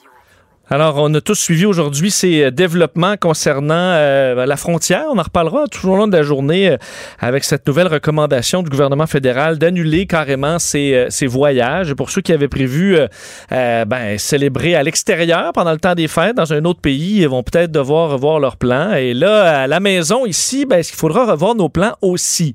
Euh, présentement, c'est 20 personnes le maximum. On sait que pour plusieurs familles qui ont dû, euh, qui sont plus grandes, beaucoup de familles plus petites maintenant, mais des familles plus grandes euh, qui n'avaient pas pu se réunir l'année passée, se sont dit bon ben parfait, on se reprend cette année. Est-ce que ça ébranle plusieurs personnes à dire bon ben on va se rediviser en plus petits groupes? Euh, J'ai l'impression qu'il y a des annulations dans plusieurs restaurants pour des parties de Noël, euh, des parties de bureau entre autres dans les derniers jours. Qu'en est-il dans le monde des traiteurs qui eux traversent une période assurément très occupée avec les festivités? Est-ce que tout ça ben vient avec son lot d'annulations, de changements de plans? De réduction peut-être du nombre d'invités. On en parle avec le directeur général du groupe Je reçois et Je reçois traiteur, Alexandre Lépine, euh, qui est en ligne. Monsieur Lépine, bonjour. Bonjour. Euh, donc, euh, vous, là, je suppose que le mois de décembre, c'est assez, euh, assez chargé. À quoi ça ressemblait, votre mois de décembre, il y a, il y a- il y a 10 jours, deux semaines, et à quel point ça, ça a changé pour vous là, depuis quelques jours, quelques heures? Ben, au, au niveau traiteur, c'est certain, on est à la fin là, de la période euh, de fort achalandage. Là, Euh, la, la fin de semaine du 17-18, euh, c'est la, la dernière grosse partie là, des parties de bureau. Euh, mais euh, sinon, après ça, on tombe un petit peu plus dans les parties euh, familiales, là, le 24, 25, 31 premier, où là, dans les derniers jours, on avait eu des augmentations du nombre de personnes par événement avec les nouvelles que le gouvernement nous avait nous avait données un petit peu plus tôt là, dans le mois. Puis là, ben aujourd'hui, on voit vraiment plus une tendance à la diminution. Là. OK. Et euh, bon, dans ceux qui sont euh, des, des parties de famille, là, euh, on va faire peut-être partie de bureau, partie de famille. Euh, Est-ce qu'il y a des gens qui s'attendaient à être 20, qui vous rappellent en disant, ben là, on va être 5-6, euh, on va faire plus, plus- plusieurs repas séparés? Est-ce que vous voyez ce genre d'appel-là? Pour l'instant, pour le familial, ça semble pas avoir bougé beaucoup. Là. Aujourd'hui, les, les échos qu'on a, c'est principalement tout ce qui est corporatif, euh, des, des groupes, des réunions de bureau, etc., qui, euh, qui ne pourront pas avoir lieu la semaine prochaine parce que les gens ben, retournent en télétravail, par exemple. là. OK, je comprends. Euh, vous, est-ce que... allez-y. par contre, on, on s'attend, euh, ben, on s'attend si le, le gouvernement fait volte-face sur sa décision euh, du 20 personnes, euh, qu'il y ait des diminutions puis même des cancellations importantes dans les prochaines semaines. là. Ça vous inquiète, ça, beaucoup? Écoutez, j'ai j'ai envie de dire que c'est un sentiment de déjà vu. Là. Euh, on se retrouve exactement au même endroit qu'on était l'année dernière, où le gouvernement nous avait donné des permissions, puis euh, puis a changé d'avis un peu à la dernière minute. Je dis pas que c'est ce qui va se passer cette année, c'est pas ce qu'on souhaite, euh, mais bon, on- on- disons qu'on qu'on reste un petit peu là sur nos gardes par rapport à cette situation-là. là. Je suppose que ça change quand même euh, les- au niveau des commandes de nourriture, les ingrédients. Vous, est-ce vous avez dû remplir vos frigos pour le mois de décembre? Vous voulez à tout prix pas perdre ça? Oui, c'est certain, non. euh, on va vraiment espérer qu'il n'y ait pas de, de changement de situation. Cette année, euh, c'est certain que pour le 24, 25, le 31 puis le 1er également, là, les parties de famille, ils sont très nombreux là, comparativement à l'année dernière. Là, ça, ça ressemble beaucoup plus à une situation que je, dirais normale là, de 2019 et, moins en termes de, nombre de groupes, puis même en termes de quantité de- de- d'invités par groupe. Donc euh, oui, on est euh, on est on est rempli en termes euh, d'employés, on est rempli en termes de matières premières, donc euh, ce serait désolant là, de voir des diminutions arriver dans les prochains jours. là.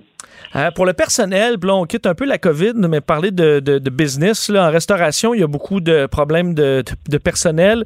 Vous, euh, ça va comment? Est-ce que vous trouvez assez d'employés pour suffire à la demande? Ben, euh, nous, le groupe Je reçois, premièrement, on a, on a plusieurs divisions. là. La division traiteur, ça en est une. La division traiteur se porte bien au niveau des emplois parce que c'est des postes qui sont de jour principalement. Euh, je vous dirais que par contre, dans notre division restaurant, c'est un petit peu plus compliqué actuellement. Là. Euh, on a les on, on opère également les restaurants au village vacances dans le quartier. La grosse saison est, à nos portes. Le, parc euh, extérieur ouvre ce vendredi. Euh, puis c'est certain que là, pour, pour tout ce qui est chiffre de soir, c'est un petit peu plus complexe. Je comprends. Donc, Village Vacances Valcartier, ça doit quand même être un gros client. Euh, Est-ce que ça, les règles, ça, ça vous inquiète sur d'éventuels changements ou on, vous, savez que ça devrait bien se passer pour l'hiver qui s'en vient? Ben, je peux pas dire que je sais grand chose. Comme la plupart des gens actuellement, on, reste optimiste. Là. On reste optimiste parce qu'on on est quand même prêt à recevoir une, un, un grand nombre de clients là, dans les prochaines semaines, mais euh, bon, on ne sait pas trop qu'est-ce qui va se passer encore à ce niveau-là. Là, on, on est un petit peu prêt à tout là actuellement. là. Un client, euh, bon, une, une entreprise, un party de bureau qui vous avait engagé euh, pour les, les prochains jours puis qui annule aujourd'hui, est-ce que vous leur chargez plein prix? Est-ce que vous leur chargez rien? Euh, c'est quoi la procédure? Ça dépend de la situation. Ça dépend vraiment c'est quoi les délais. là. C'est certain que pour tous les événements qui ont lieu dans les dans les 72 prochaines heures, il y a des frais qui sont liés à ça parce que euh, évidemment, il y a, il y a des frais de notre côté qui ont été engendrés, là, soit pour acheter des matières premières, commencer à les transformer, euh, ou juste la, la, la, la charge administrative qui est reliée à la gestion d'un événement. là. Donc euh, c'est du cas par cas un peu là, selon où on est rendu dans le processus. Est-ce que vous étiez plein? Est-ce que vous étiez sold out pour le Oui. temps des fêtes? Oui. OK, donc là, est-ce que vous pouvez rappeler... Euh, Ouais, allez-y. on était sold out pour toute euh, pour la division de traiteur jusqu'au 18. Euh, je crois qu'on était sold out aussi le 24. Il nous restait certaines disponibilités le 25, le 31 puis le 1er. Euh, mais oui, les journées commençaient à être très, très, très chargées. La semaine prochaine, c'est un petit peu moins pire, mais euh, cette semaine, là, on est plein depuis plusieurs, plusieurs jours jusqu'à samedi. Donc, si vous êtes chanceux avec des annulations, vous pouvez peut-être contacter des clients que vous avez refusés pour essayer de trouver, de, de, remplacer cette, ce party annulé? Euh, ben, avec des petits délais comme ça, les gens vont probablement trouver une autre alternative, mais euh, c'est pas une mauvaise idée. Écoutez, on a, on a, on a plus d'une centaine de personnes sur nos listes d'attente selon les journées, là, donc euh, ça pourrait toujours être une alternative, effectivement. Est-ce que les repas ou les demandes ont changé euh, bon, cette année? est-ce que on, vous êtes souvent en mode buffet, est-ce que la façon de faire pour éviter des cas a changé pour vous? Ben, c'est surtout dans le nombre de personnes par événement qu'on a vu vraiment un gros changement. Euh, le, nombre d'événements n'a pas nécessairement changé par soir par rapport à ce qu'on est habitué de faire dans le passé, mais beaucoup des groupes de 25, beaucoup des groupes euh, en bas de 40 personnes, je vous dirais. Euh, le mode buffet, bon, il a quand même été utilisé. C'est sûr qu'on en voit beaucoup qui vont aller plus vers la l'option de la boîte à lunch. Cette année, on a mm-hmm. sorti beaucoup, beaucoup de boîtes à lunch, autant des boîtes à lunch chaudes que des boîtes à lunch froides. peut-être peut-être que c'est relié à la situation. Je pourrais pas dire qu'on a vu nécessairement de tangente sur le type d'événement, mais plus sur euh, les, nombres de personnes par événement. Et là, je suppose que dans l'industrie, le mois de janvier, euh, c'est beaucoup plus tranquille. Donc, vous espérez faire un bon mois pour passer à travers cette période plus, euh, plus tranquille? Ben, je pense qu'effectivement, dans l'industrie de la restauration du traiteur en général, c'est un petit peu plus tranquille en janvier. On a certains, nous de notre côté, on a des contrats annuels, là, entre autres avec les salons funéraires. bon, on travaille avec plusieurs gros clients dans la capitale nationale qui nous donnent de qui nous donne un, qui amène de l'eau au moulin à l'année, je dirais. Là, donc, c'est pas si pire que ça. On peut dire que le mois de décembre, c'est une période très achalandée. Et le mois de janvier, euh, c'est quand même une bonne période pour nous. C'est vrai, mais ça, parenthèse sur le monde funéraire, euh, ça a dû réduire beaucoup aussi le nombre de personnes par, euh, par funérailles. et pour vous, d'avoir des plus petits, des plus petits buffets ou plus petits repas? Effectivement, encore là, il y a des limites au niveau du nombre de personnes par événement. Euh, par contre, euh, considérant que y a les salons funéraires ils ont, été fermés pendant un certain temps durant la pandémie, il y a une espèce de rattrapage là, qui se fait depuis l'été, euh, puis qu'on finit pas par arriver à la fin. Donc, moi, ça fait, ça fait 10 ans que je fais ça, puis j'ai j'ai jamais vu autant de funéraires par semaine que ce qu'on fait depuis depuis juin. Donc, c'est un de c'est un des une des lignes d'affaires qui est extrêmement sollicitée actuellement. Puis qui va l'être énormément en janvier-février également. On vous souhaite le meilleur parce que c'est une tempête qui n'en finit plus euh, dans votre euh, domaine, Alexandre Lépine. Merci d'avoir été là. Merci beaucoup. Au revoir, Alexandre Lépine, directeur général du groupe euh, Je reçois, Je reçois traiteur. Donc, les plans à la fois euh, dans le milieu euh, du travail, tout le monde est un peu bousculé depuis quelques jours avec des décisions dernière minute, hein, parce qu'il y a des parties qui ont déjà eu lieu. mais ceux que c'est, donc cette semaine, c'est une grosse semaine de parties des fêtes, en fin de semaine aussi. Puis il y a des décisions très, très rapides. Alors, beaucoup de restaurants qui vont se faire débouquer un samedi pour 20 personnes, un samedi pour 40 personnes, et qui devront essayer de se tourner de bord très rapidement. Euh, on dit, ah, les restaurateurs, les gens dans ce milieu-là, euh, on doit faire des courbettes pour essayer de faire du profit depuis euh, des mois maintenant et devront le faire à nouveau dans un mois qui s'annonçait comme étant très, très bien. Au moins, on a la moitié du mois de fête, puis là, ça, a quand même bien été. On va espérer pour, pour eux que ça dure le plus longtemps possible. On revient. La Banque Q est reconnue pour faire valoir vos avoirs sans vous les prendre. Mais quand vous pensez à votre premier compte bancaire, tu sais, dans le temps à l'école, vous faisiez vos dépôts avec vos scènes dans la petite enveloppe. Hmm, c'était bien beau.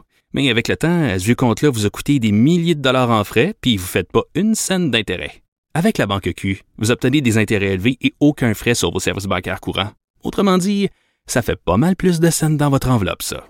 Banque Q, faites valoir vos avoirs. Visitez banqueq.ca pour en savoir plus. Pendant que votre attention est centrée sur vos urgences du matin, vos réunions d'affaires du midi, votre retour à la maison ou votre emploi du soir, celle de Desjardins Entreprises est centrée sur plus de 400 000 entreprises à toute heure du jour.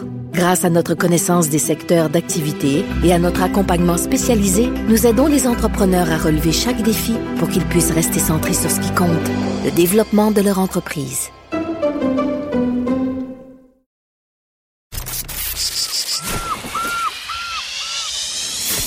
Cube Radio. Cube Radio. Il baigne dans l'actualité. Il a des points de vue rafraîchissants. Vous écoutez Vincent Dessereau. Léa Strisky. Mais je veux que tu le saches que ça a un effet. Mathieu Cyr. Ouais, mais ça, c'est vos traditions, ça. La rencontre. Il y a de l'éducation à faire. Faut avouer que je suis pour la démarche. La rencontre Strisky-Cyr. Alors, dans l'absence de Geneviève Peterson, c'est moi qui est là, Vincent Dessureau, mais euh, Mathieu et euh, Léa sont là. Bonjour. Salut. Hein, on va parler. euh, et le, le premier sujet que tu amènes, Léa, m'intéresse beaucoup parce que quand j'étais jeune, on l'a probablement fait les deux aussi, on re- recueillait là, des petits attaches à pain ou les, euh, les goupilles de canettes pour acheter des chaises roulantes. Puis je me dis, OK, ça, me- euh, j'ai perdu, disons, ce dossier-là de vue depuis euh, 25 ans. Et là, ça revient.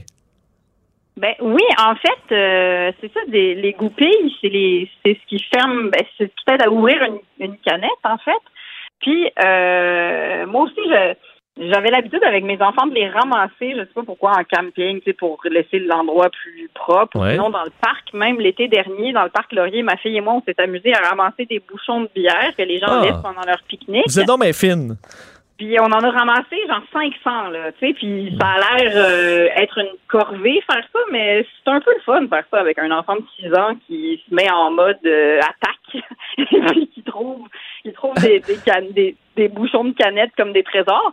Mais alors là, il y a quelqu'un d'autre qui pousse euh, cette activité encore plus loin, euh, puis qui le transforme vraiment en trésor. C'est Olivier Charrette euh, qui est un intervenant dans les Laurentides, qui a décidé euh, de demander aux gens de, de récolter ces fameuses petites goupilles en aluminium, en métal, parce que il se trouve que dans les centres de, où est-ce qu'on les recycle, si tu en rapportes 1000, ça te donne un dollar.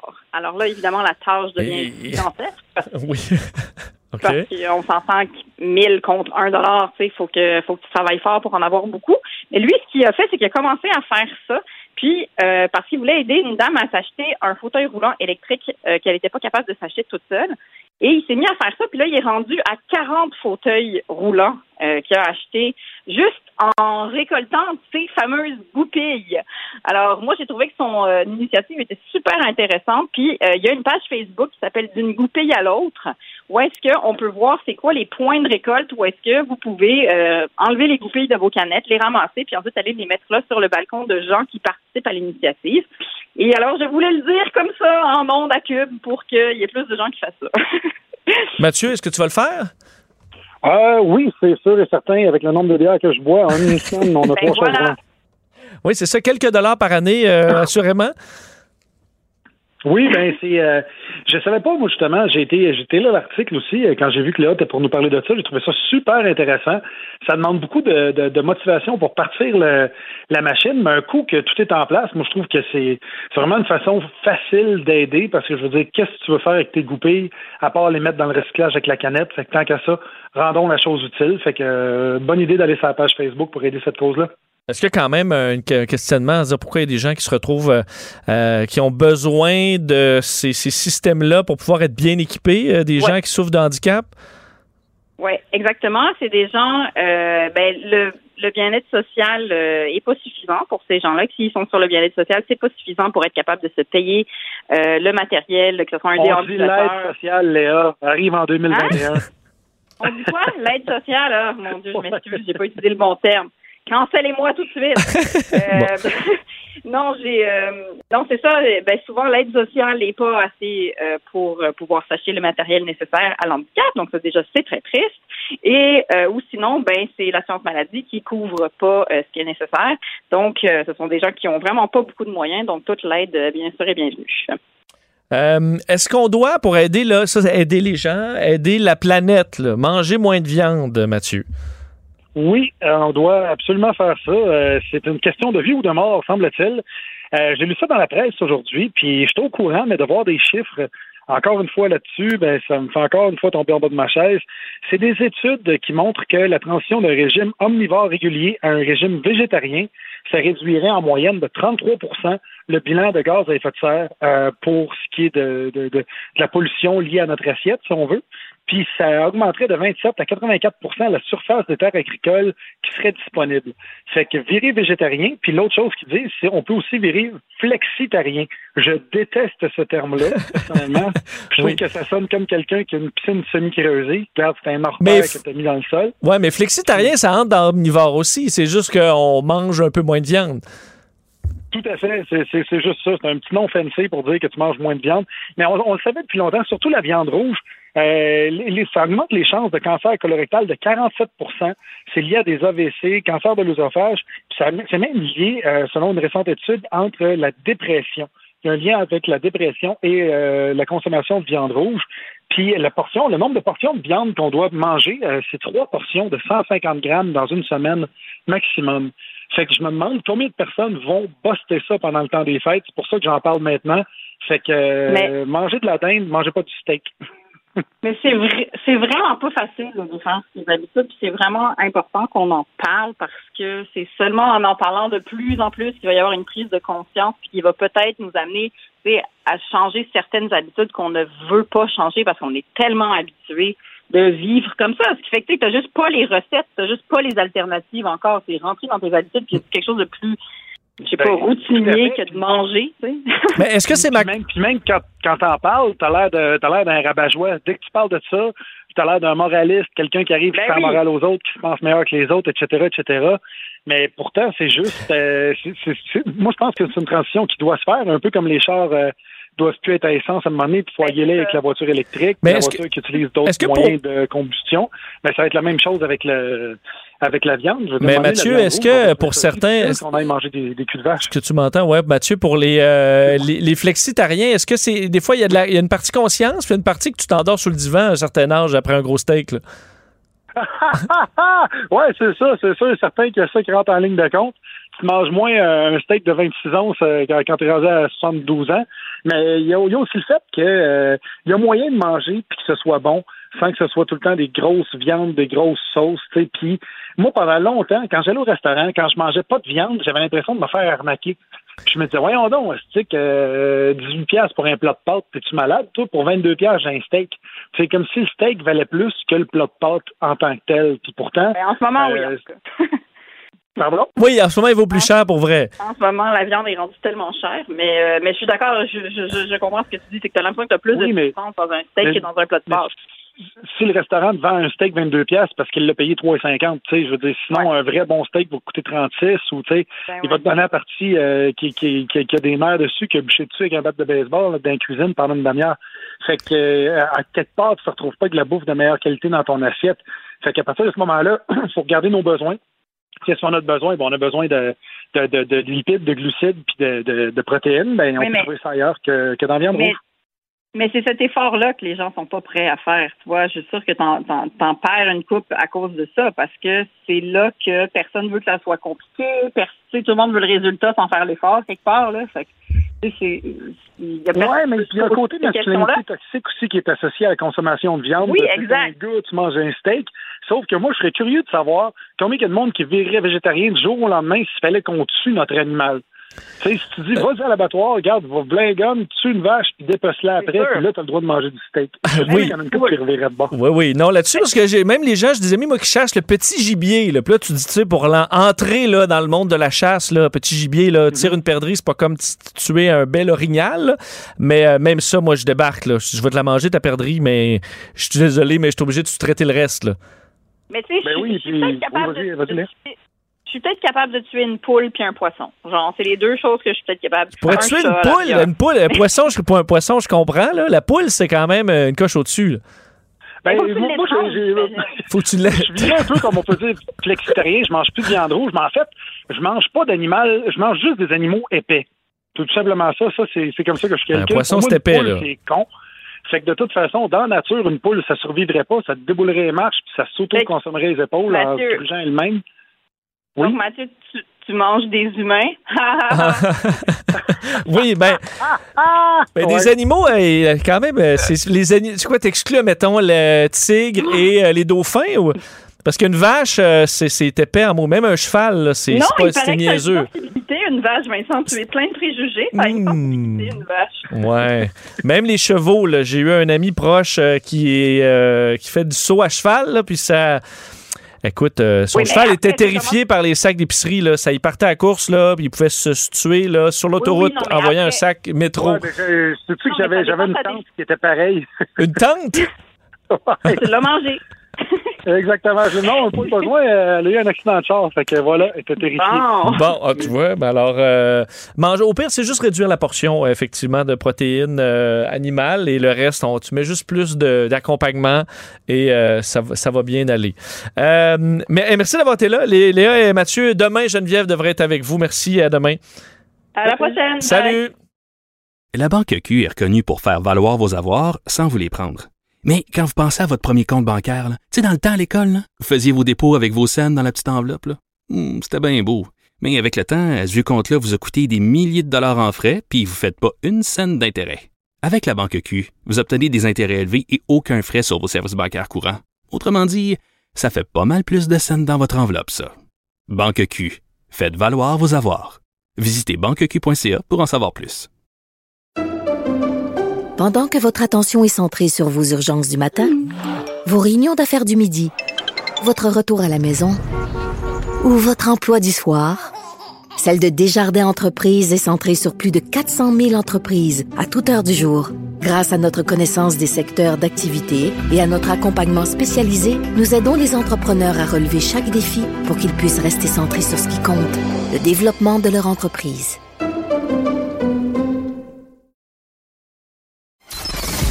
Vincent Dessereau, le gentleman de l'information. Cube Radio. Culture et société. Et on conclut l'émission avec Anaïs Gertin-Lacroix. Bonjour Anaïs. Allô, Vincent? Comment ça va? Écoute, ça va tellement bien à l'approche de Noël. Moi, tu sais que je, je suis un lutin qui, euh, qui tripe dans la vie. J'aime Ah, Noël. que ben, je- suis content que tu aies gardé la flamme des fêtes euh, malgré les tuiles Oh, je l'ai qui, qui nous tombent dessus. Euh, ben oui, mais tu sais, les boules euh, du sapin tombent et cassent les, les unes après les autres là, dans ma tête là, pour les fêtes. Alors, Ah. mon, mon arbre de joie s'en vient dégarni. je, vais, je vais essayer de le garder allumé quand même. Je, suis dans mes grosses métaphores euh, aujourd'hui, Anaïs. D'ailleurs, parlant du temps, un des moments importants, je pense pour beaucoup de Québécois pendant le temps des fêtes, c'est le bye-bye. Et tu as eu des Ben oui. informations sur ce qui s'en vient et aussi un peu, euh, eux autres aussi doivent gérer avec ce qui se passe en ce moment. là. Ben exactement. J'ai parlé avec Simon Olivier Fecto, comédien, producteur, réalisateur, et euh, on a jasé, bon, le bye-bye l'an passé, juste pour rappeler aux gens, là, on est allé chercher 3,8 millions de téléspectateurs, et ça, c'est- c'était sans compter euh, tous ceux qui l'écoutaient sur le web. Donc, ça a vraiment été une année record. Évidemment, on était confinés, mais tout le monde avait salué le bye-bye 2020. Tu sais, C'était vraiment, mais vraiment une excellente édition. Là, cette année, on est de retour avec une équipe très similaire. Donc, on va y avoir entre autres Sarah-Jeanne Labrosse, Lydie Boussaïdan, Guylaine Tremblay, François Bellefeuille. Et c'est ça l'affaire. J'ai avec euh, Simon Olivier, euh, Vincent, parce que c'est aujourd'hui on termine officiellement le tournage. Donc, un peu plus tôt aujourd'hui, Simon Olivier a fait une euh, story, donc une histoire éphémère sur les médias sociaux, disant dernière journée du bye-bye, ensuite on part en montage. Les gens, le montage, là, c'est souvent jusqu'au 30, au soir, minuit. Hmm. C'est déjà arrivé qui ont fini ça à 6 heures le matin. Là. Donc, tu sais, c'est vraiment là. Oui, parce que je, co- je comprends, je trouvais ça tôt, mais j'oublie qu'il y a énormément de montage à faire. Je me dis, il aurait peut-être pu se garder une petite journée euh, pour faire un truc de dernière minute au cas, euh, s'adapter à l'actualité qui est changeante. Ben, parce que ça change sur un moyen temps. Donc là, c'est ça, j'ai demandé à Simon Olivier. C'est parce que là, euh, tu sais, quand vous avez écrit le bye-bye, là, mettons, on devait tous pouvoir se voir en famille. Là, on s'entend que de jour en jour, la situation vraiment euh, se dégrade, comme tu l'as mentionné, et on parle des variants. Donc là, j'ai demandé, ça, est-ce que ça vient jouer au niveau des textes, au niveau du tournage, au niveau du synopsis? Parce que si vous avez fini de jouer aujourd'hui, euh, vous n'en parlerez pas bye-bye. Donc voici sa réponse. Ben, ça change pas les plans parce que nous autres, les tournages finissent aujourd'hui. C'est la dernière journée là, là. À partir du moment, après ça, en montage, en des petites équipes, ben, c'est sûr que, on essaie d'intégrer le plus de, de, d'actualité possible jusqu'à la fin. Fait s'il y a un gros événement d'ici la fin, on va trouver une façon d'intégrer. Mais je pense que ça change pas notre show pour le moment. Ben, peut-être que ça change parce qu'ils vont avoir plus de monde qui vont être pognés à la maison pour écouter le bye-bye. Fait que ça, ben, on n'est pas contre, mais, j'espère que les gens et moi-même aient, aient un beau Noël pareil. Bon, fait qu'une sorte un beau Noël. C'est sûr que pour eux, c'est des codes d'écoute. Ils Oui. ça évidemment en blague. là. Mais je comprends Mais, qu'ils n'ont pas fait un sketch, par exemple. Tu sais, si c'est un sketch qui est thématique, enfin, on peut, on peut vivre à nouveau. euh, là, ça marcherait pas. Là, mais ils ont, ils ont pas ça. Ils ont pas ça. Là, j'ai demandé à Simon, évidemment, je m'attendais, je savais ce qu'elle allait me répondre. Là, Simon Olivier, j'étais là, qu'est-ce que tu peux nous dire cette année sur le bye-bye? Donc, il m'a dit, ben, c'est une rétrospective humoristique. J'étais comme, tu m'apprends grand-chose, Ah oui. mon ami, merci. Et on m'a confirmé, par contre, que cette année, il y avait beaucoup, beaucoup d'invités comparativement aux autres années. Pour situer aussi les gens au niveau des sketchs, là, on écrit, Vincent, entre 80 et 100 sketchs. On en garde entre 25 et 27 et ensuite on part en, en tournage. Ce qui veut dire qu'il y a beaucoup de matériel finalement qui jamais ne verra le jour. Et au niveau vraiment de la pandémie, l'an passé versus cette année, j'ai demandé à Simon Olivier au niveau du tournage comment ça s'est passé? Voici sa réponse. Écoute, la pression est moins grande que l'an passé, parce que l'an passé, tu sais, la COVID tout court pouvait arrêter notre tournage, c'était en dehors de notre contrôle. là. Fait qu'on était on était pas sûr s'il allait avoir un bye-bye. Puis cette année, regarde, on connaît les mesures, on sait comment travailler avec. Ils sont, ils sont moins rigides qu'ils étaient, puis ça s'est bien passé. Donc, ça s'est bien passé. J'ai parlé à Simon Olivier Fecteau, très relax, honnêtement. Là. Donc, euh, ça s'en vient. Écoute, 31 décembre, j'ai hâte de voir euh, cette année le Bye Bye 2021. Je pense qu'on a beaucoup de... On a besoin de rire, là, encore avec le temps des fêtes qui s'en vient, puis ça augure, euh, ça augure très bien, mais j'ai pas de gros punch à te dévoiler, j'ai pas de, de scoop.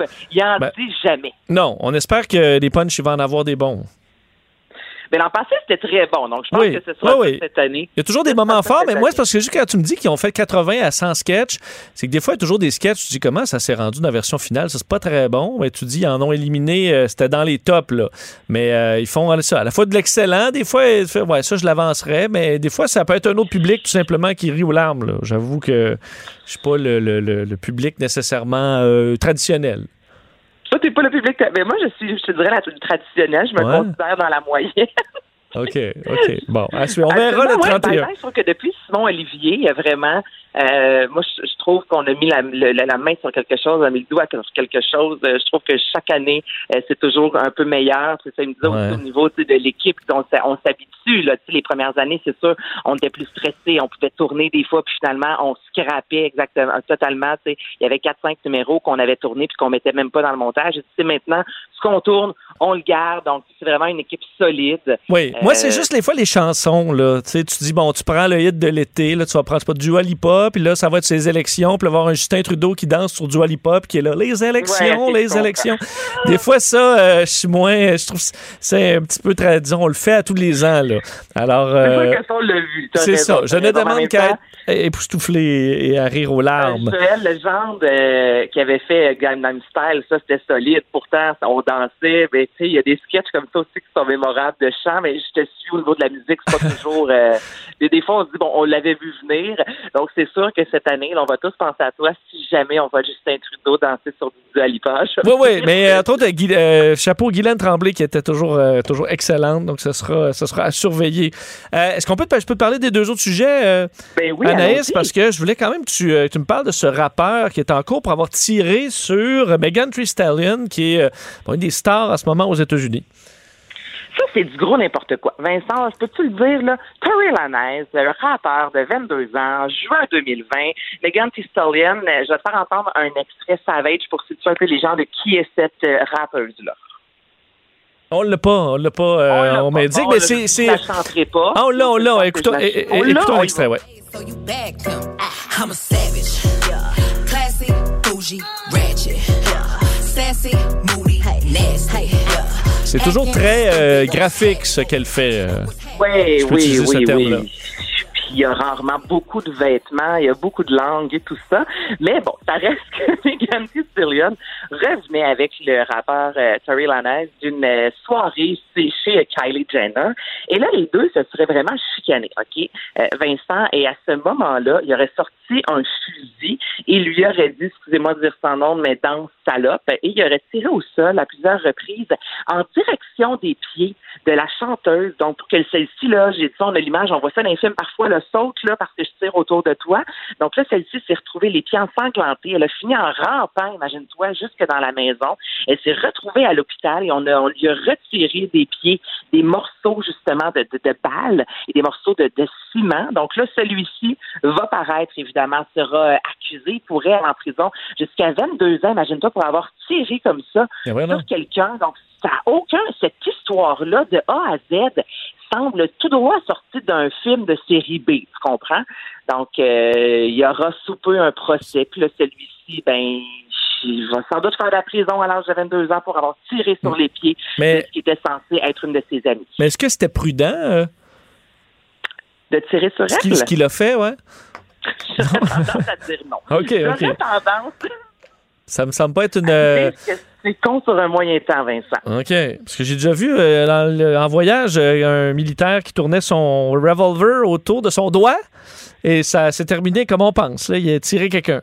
Euh, alors, donc. euh, ouais. J'ai déjà vu ça de, de- de beaucoup trop près il y a quelques années. T'étais là, là, toi, là. Ah oui, j'étais là à côté sur une base militaire. C'est une longue histoire, mais ouais, j'ai vu ça. un militaire, tu il se prend pour Lucky Luke, puis à un moment donné, paf!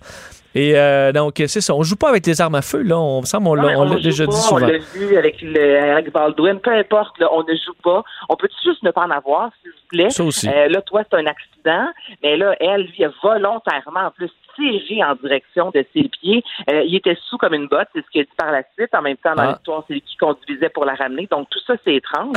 Et euh, c'est ça, il a dit euh, qu'il Ouais. était sous. Elle s'est fait tirer dans les pieds par son chauffeur désigné ben sous, là. Ça, vraiment, c'est. ça, tout va bien. Faire des mauvais choix. Tout va bien. des mauvais choix.